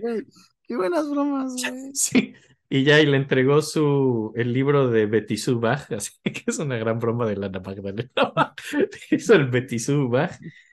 Y, y, y pues tras la muerte de PDQ, Betty Sue trata de publicar todas sus obras y por eso muere en la hoguera, la queman por estar tratando de Oh. publicar estas cosas. Eh, pero bueno, antes de eso, en el 77 es cuando hace el Gross Concerto, así su concierto asqueroso, para el príncipe Fred de Hangover, eh, que No mames, es- qué bonito, güey, qué bonito. en 1778 escribe El Pervertimento para, para un biógrafo ebrio que se llamaba Tom, Thomas Collins, que es un Ay, ¿podemos escuchar el pervertimento? no es bueno, tengo mejores ¿No? rolas. No, te tengo una sigamos, mejor. sigamos. ¿No seguimos? Ok, luego la pongo la que sea. Sí, sí, sí, no, si hay mejores, yo te Hay mejores, hay mejores. En el 78 tiene unas O ondas sea, con... pero todas estas rolas que estamos diciendo. Sí, sí existen. ¿no? Sí, sí existe. Son- son- sí, sí existe el pervertimento, sí existe el, con- qué, el, qué el trabajo, güey, qué trabajo hizo, güey. compromiso con el chiste, ¿no? Escribir la biografía y las rolas. O sea, uno ve El Señor de los Anillos y piensa que No, este es un trabajo minucioso. Pero, güey, esto existe, esto existe. hay Sí. Y son piezas y son composiciones largas y enteras. Y... Qué Y. Sí, en el 78 tiene ondas con Porcelenas, por, Porcelina Speck, que es una mujer clavecinista de Vine and Rhine, que tenía cara de cerdo. Y, y, en, y en Vine vio que los. Y, y vive ahí porque la gente de Vine and Rhine es muy ebria. Y pues des- descubre que si la gente está muy ebria, no están tan choqueados con su cara de puerco y lo fea que es, ¿no? Y pues era la amiga pues, que tenía tenía su amiga, eras como su amiga con la que tenía sexo casual, ¿no? PDQ, esta mujer con maravilla, güey. Ajá, y luego el príncipe Fred le comisiona pocas piezas, ¿no? O sea, Fred de Hangover sí le comisiona piezas, pero como no es suficiente, eh, decide irse a un viaje que es el PDQ Bach Traveling Medicine Show para tratar de ganar más dinero.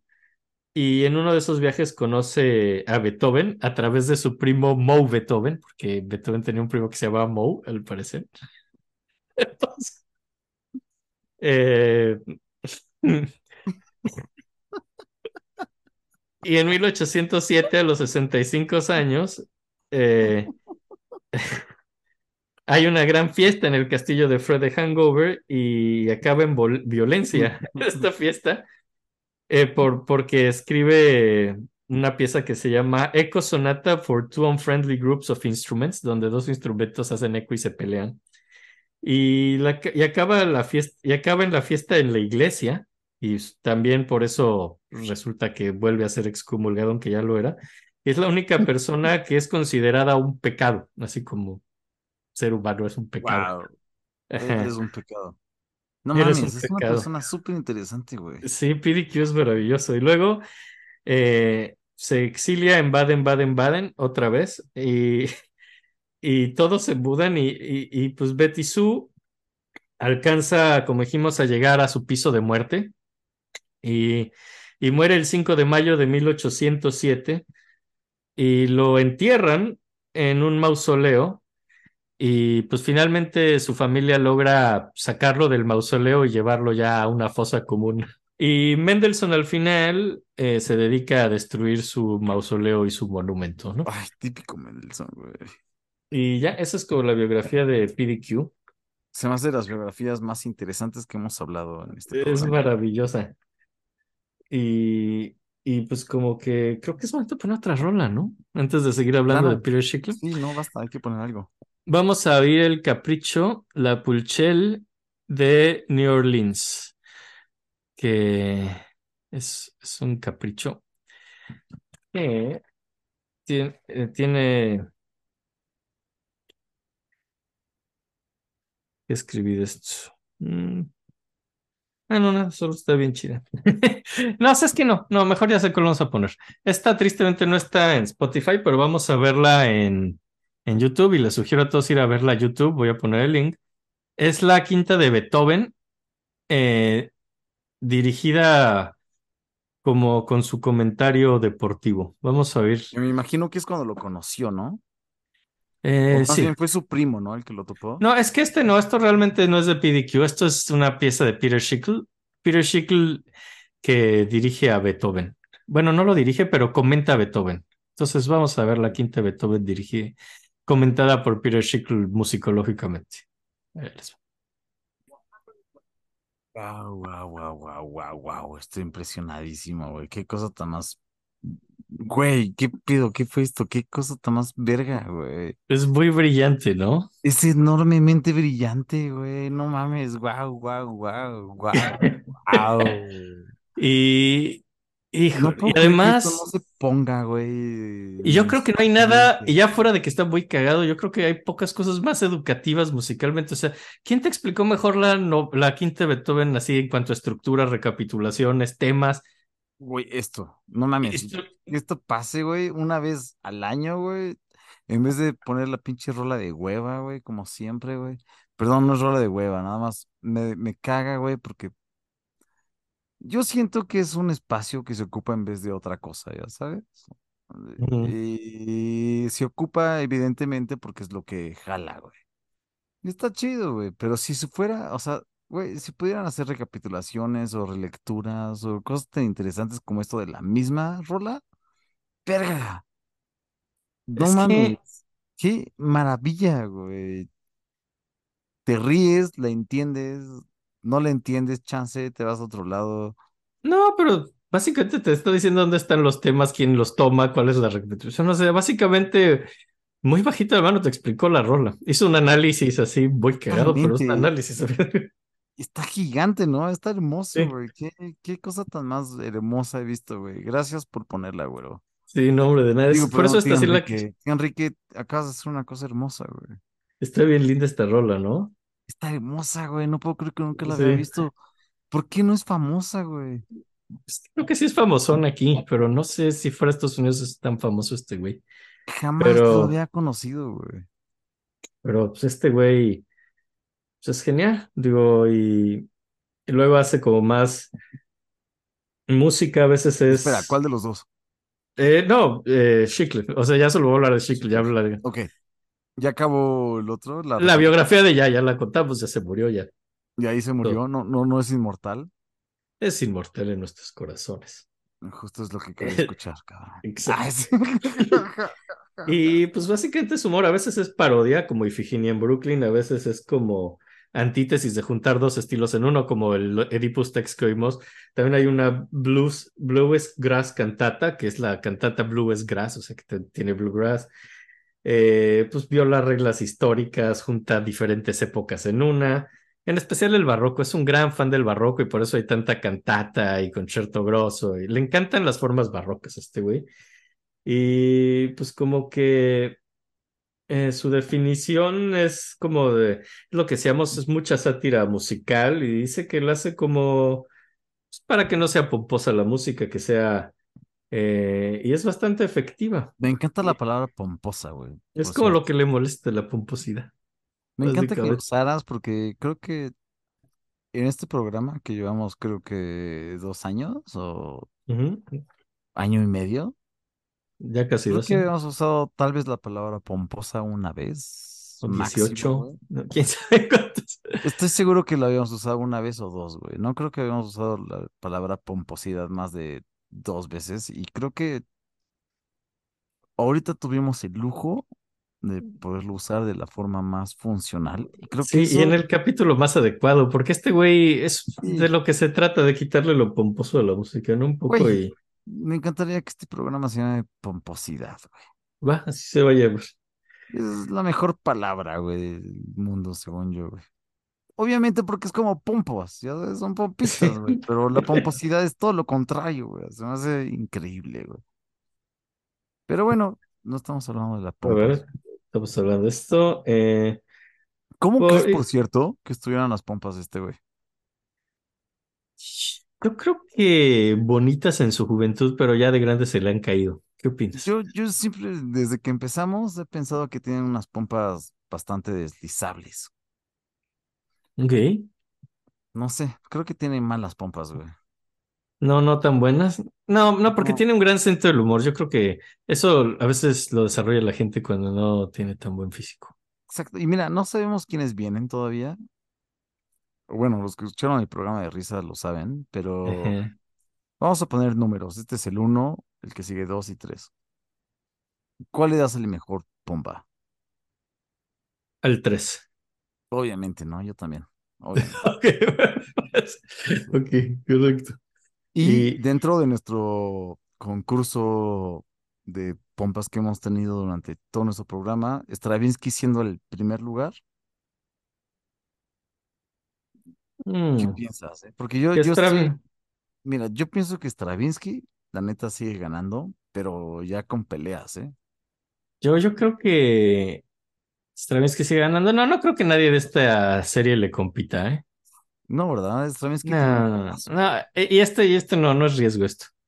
No, para nada. ¿Quién, quién piensas que ha sido un riesgo para Stravinsky? Villalobos, sin lugar a dudas. Puta, sin lugar a dudas, güey. Sin lugar a dudas. El trabajo que hizo, güey, para poder caminar es suficiente, ¿no? Sí. Y ahora yo creo que hay gente que hasta dirá que Villalobos más. Eh, Pero Sigamos, bueno. perdón. sí, luego, pues muchas veces como que no logra, pues que toquen su música seria, lo que decíamos por la reputación cómica y entonces pues de pronto como que hace una banda que se llama Open Window, que hace como más pop medio clásico, eh, hace música para, para una obra de Broadway que se llamaba O Calcuta, hace como un disco con la Louisville Orchestra. Hace como que logra hacer otros como trabajillos para ganar dinero porque, y, pues, mantenerse. O sea, sí tiene trabajo como pues, huesos, así haciendo arreglos para otras personas y demás. Es como medio de lo que vive tan mucho. Y pues en, eh, desde el 62 se casó con Susan Sindel, que era, era su una bailarina, fue su novia. No, no se sabe tanto de, de su vida personal eh, porque, pues porque como que la mantiene muy privada, así es lo que vi, como que no le gusta eh, como que la gente se entere ni se meta en mucho eso y, pues eso es- hace, hace que, pues, que no se sepa tanto. Eh, pues Ya, como que Cuando haces que la gente no se entere, de repente haces que la gente no se entere, ¿no? exactamente lo logra muy bien y pues, pues básicamente PDQ Bach ha logrado que mucha gente se acerque a la música académica. Así de, de, de forma muy curiosa, pues sí, esto ha acercado a mucha gente a la música académica. eh. Realmente lo logra hacer muy atractivo, lo logra hacer muy... pues, es muy fácil entrarle a la música con alguien tan simpático como él, yo creo, ¿no? Ya de ahí, te gustó la quinta sinfonía de Beethoven, explicas y pues luego puedes oírla sin los chistes a lo mejor y te va a gustar, ¿no? Ya, ya te gustó la rola, puedes buscar los temas de Lombigón Symphony, empezar a buscar todas las rolas, Mozart, Dvorak. Eh, Las otras Sí. 20 que metió. sí, o sea, pues es, es- creo que es una, es algo que también leí en la biografía, también lo consideran como que gran parte, de- y quizá no lo hizo por eso, quizás solo lo hizo para divertirse, pero en serio ha sido alguna puerta de entrada para mucha gente para la música. Y pues como que eh, hace también ya más grande. Ya tampoco, no, no ha sido un compositor exitoso en cuanto a su música seria, lo que dijimos, no, no es como que lo tomen en Lo cual serio es una pena, güey, porque Sí, está buena. y, pero lo que sí hace es que hace un, algo que se llama Chicle Mix, que es como un, un programa de radio que tiene que se, y el título del programa, así con el subtítulo, se llama All Musics Are Created Equal, así lo mismo de pues, poner música de todo tipo que le gusta, y de hecho pues da clases, o sea, bueno, no clases, pero como que en su programa explica muchas cosas. Y llega como a poner música de esos géneros, se toca en todo Estados Unidos. Y, por ejemplo, de pronto puede agarrar así una pieza de Beethoven y una pieza de rock y explicarte cómo la progresión armónica es idéntica en ciertas partes. De pronto, ¿Puedo, ¿puedo interrumpirte un segundo? sí, Nada más quiero. Güey, hiciste un gran trabajo para acomodarlo, güey.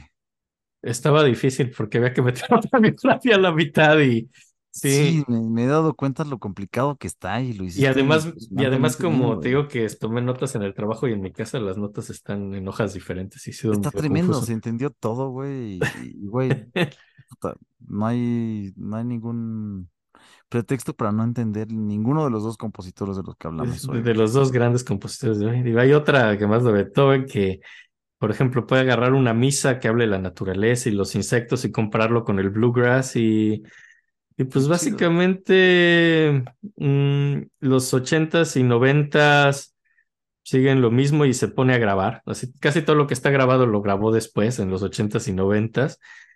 Y del 89 al 92 son cuatro años donde cuatro años consecutivas gana el Grammy al mejor álbum de comedia del año. Pues, Guau. Así es como gana así esos Grammys y, y pues ahora vive en Nueva York, sigue viviendo con, con ¿Sigue Sindel, vivo? con- sigue vivo y vive, sigue viviendo con la misma esposa que tuvo desde los 60, Sindel, que ya, que ya no es bailarina, es poeta y tiene como que trabaja en Nueva York, así, pero tiene más bien una casa en el estado de Nueva York, no en la ciudad, en Upstate, así ¿De donde qué es más vive, como güey? en el bosque, pues de componer. Y siempre hizo música para, llegó a hacer música de cine, de teatro, de radio, siempre veía cómo vender su música, hacía arreglos para otros músicos. Y digo, y realmente sí es popular PDQ Bach y Schickel, y sí, sí es música, digo, el Schickel como compositor no, pero todo su onda PDQ Bach es muy popular y, y Wow, pues, qué maravilla, y, y tiene dos hijos, eh, Carla y Matthew, que, que han tocado en bandas de rock alternativo, al parecer sus dos hijos, y, y, y ya, pues ahí anda, ahí ¿Y, y anda y Ponemos una rola antes de. quería poner, sí, tengo, a ver, tengo un, quería dejarlos al final con su oratorio de seasonings, que en vez de de seasons hizo de seasonings, o sea, los condimentos, en vez de... las estaciones y es- está basada en el, o sea, la música está basada en el oratorio en un de Händel, como es ver con los oratorios de Händel en general, toda la Oye, estructura, la música, la tal vez si alguien que no habla inglés expliquemos qué seasons y seasonings. Sí, seasons son temporadas como las estaciones del año y seasonings son como pues, condimentos, especies. Y, y, pues entonces hace el juego para las seasons con seasonings y toda la música está basada en Händel, pero el título viene de The Seasons de Haydn, de las estaciones de Haydn. Y, y tiene citas del Mesías, de Händel, de, de Oye, Willie espérate, Nelson. espérate, ya vamos a poner la última, vamos a poner una antes de despedirnos. Pues, yo, esta estoy platicando la, con la que los quiero dejar. Eh, al final, cuando nos vayamos, tiene Old McDonald's, tiene Bésame Mucho, Old Black Jack. Ay, tiene esto, eh, o sea, todas estas están dentro de, de la rola que de, de Seasonix. Ah, O sea, to- todas estas son citas que están dentro, ¿No podemos poner una antes de esto? Como... Sí, tengo otra que está padre, es la eh, un capricho que se llama La Pulsel de New Orleans, que tiene una onda muy Nueva Orleans de pronto, ¿no? Pero también el Pulsel. Entonces, vamos a poner la Pulsel de New Orleans y ya nos despedimos y luego ya ponemos The Seasonings. Y además, esta rola es una mermelada. a No, nuestra- cállate, Sí, a, a alguien que conoces, es una mermelada a nuestra queridísima Lau Mollete ¡Guau! y se la Lau dedica evidentemente a su novio Moy Rocha, que es un gran tipo. ¡Qué maravilla! La Humayete ya salió, ¿verdad? Sí, claro. Sí, sí, sí, puedes hablar de ese capítulo, ya, ya vi. Perdón, como que estoy medio confundido en lo que ha pasado y no, y me Y, lo que grabamos y cuando lo grabamos, sí, Lau ya salió y, y ya, entonces, y, y ya, y pues, y pues Pues, Moy le está dedicando una mermelada aquí y le va a tocar de mermelada la de, la de, ¿cuál dije? La de, ah, de Pulsel of New Orleans. Ahí le va. ¿Qué verga fue eso, güey? Es es como una combinación donde están en un departamento de Nueva Orleans tocando como música más del clásico, pero también Dixie onda Nueva Orleans, así. Y, y pues hay problemas con la ley. Cosas así al mismo tiempo. Está precioso, güey. Sí, sí, sí, sí. Me sorprende mucho cómo este güey puede generar una vinculación entre, ya sabes, como una rola que conoces y tal vez otra rola o tal vez otra cosa, ¿no? Como, Es parte de su gracia combinar mezcla, eso, eso es muy, mezcla mucho y es parte de su gracia, mucha, mucha mezcla, sí. Desde la que vimos en el capítulo de humor que fue el classical rap, también tenía citas de Vivaldi, de Pachelbel y pues era un rap, ¿no? A fin de cuentas. ah, maravilloso. Es un genio este vato, güey. Sí, sí, sí, sí, sí, sí. Wow, me encantó, güey. Muchas gracias por presentármelo y espero que todos se sientan como yo, como realmente, no sé, no sorprendido, sino agraciado. Muy bien. Es, es un show bonito. Ah, es- ¿Quieres dejarle un consejo?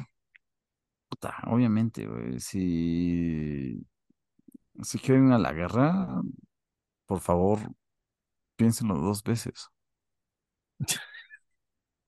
O tres. Y ya, escríbanos a las tías de la música gmail.com, Instagram las tías de la música, Facebook las tías de la música, Twitter tías de la música. Eh, ya saben, YouTube likes, estrellitas en Spotify y toda la onda. Y ya los amamos mucho. Y esto es de. Seasonings de PDQ Bach. Ey, si se quieren Tata. uñas, creo que este es un excelente momento para cortarse las uñas. Háganlo. Tata. Tata.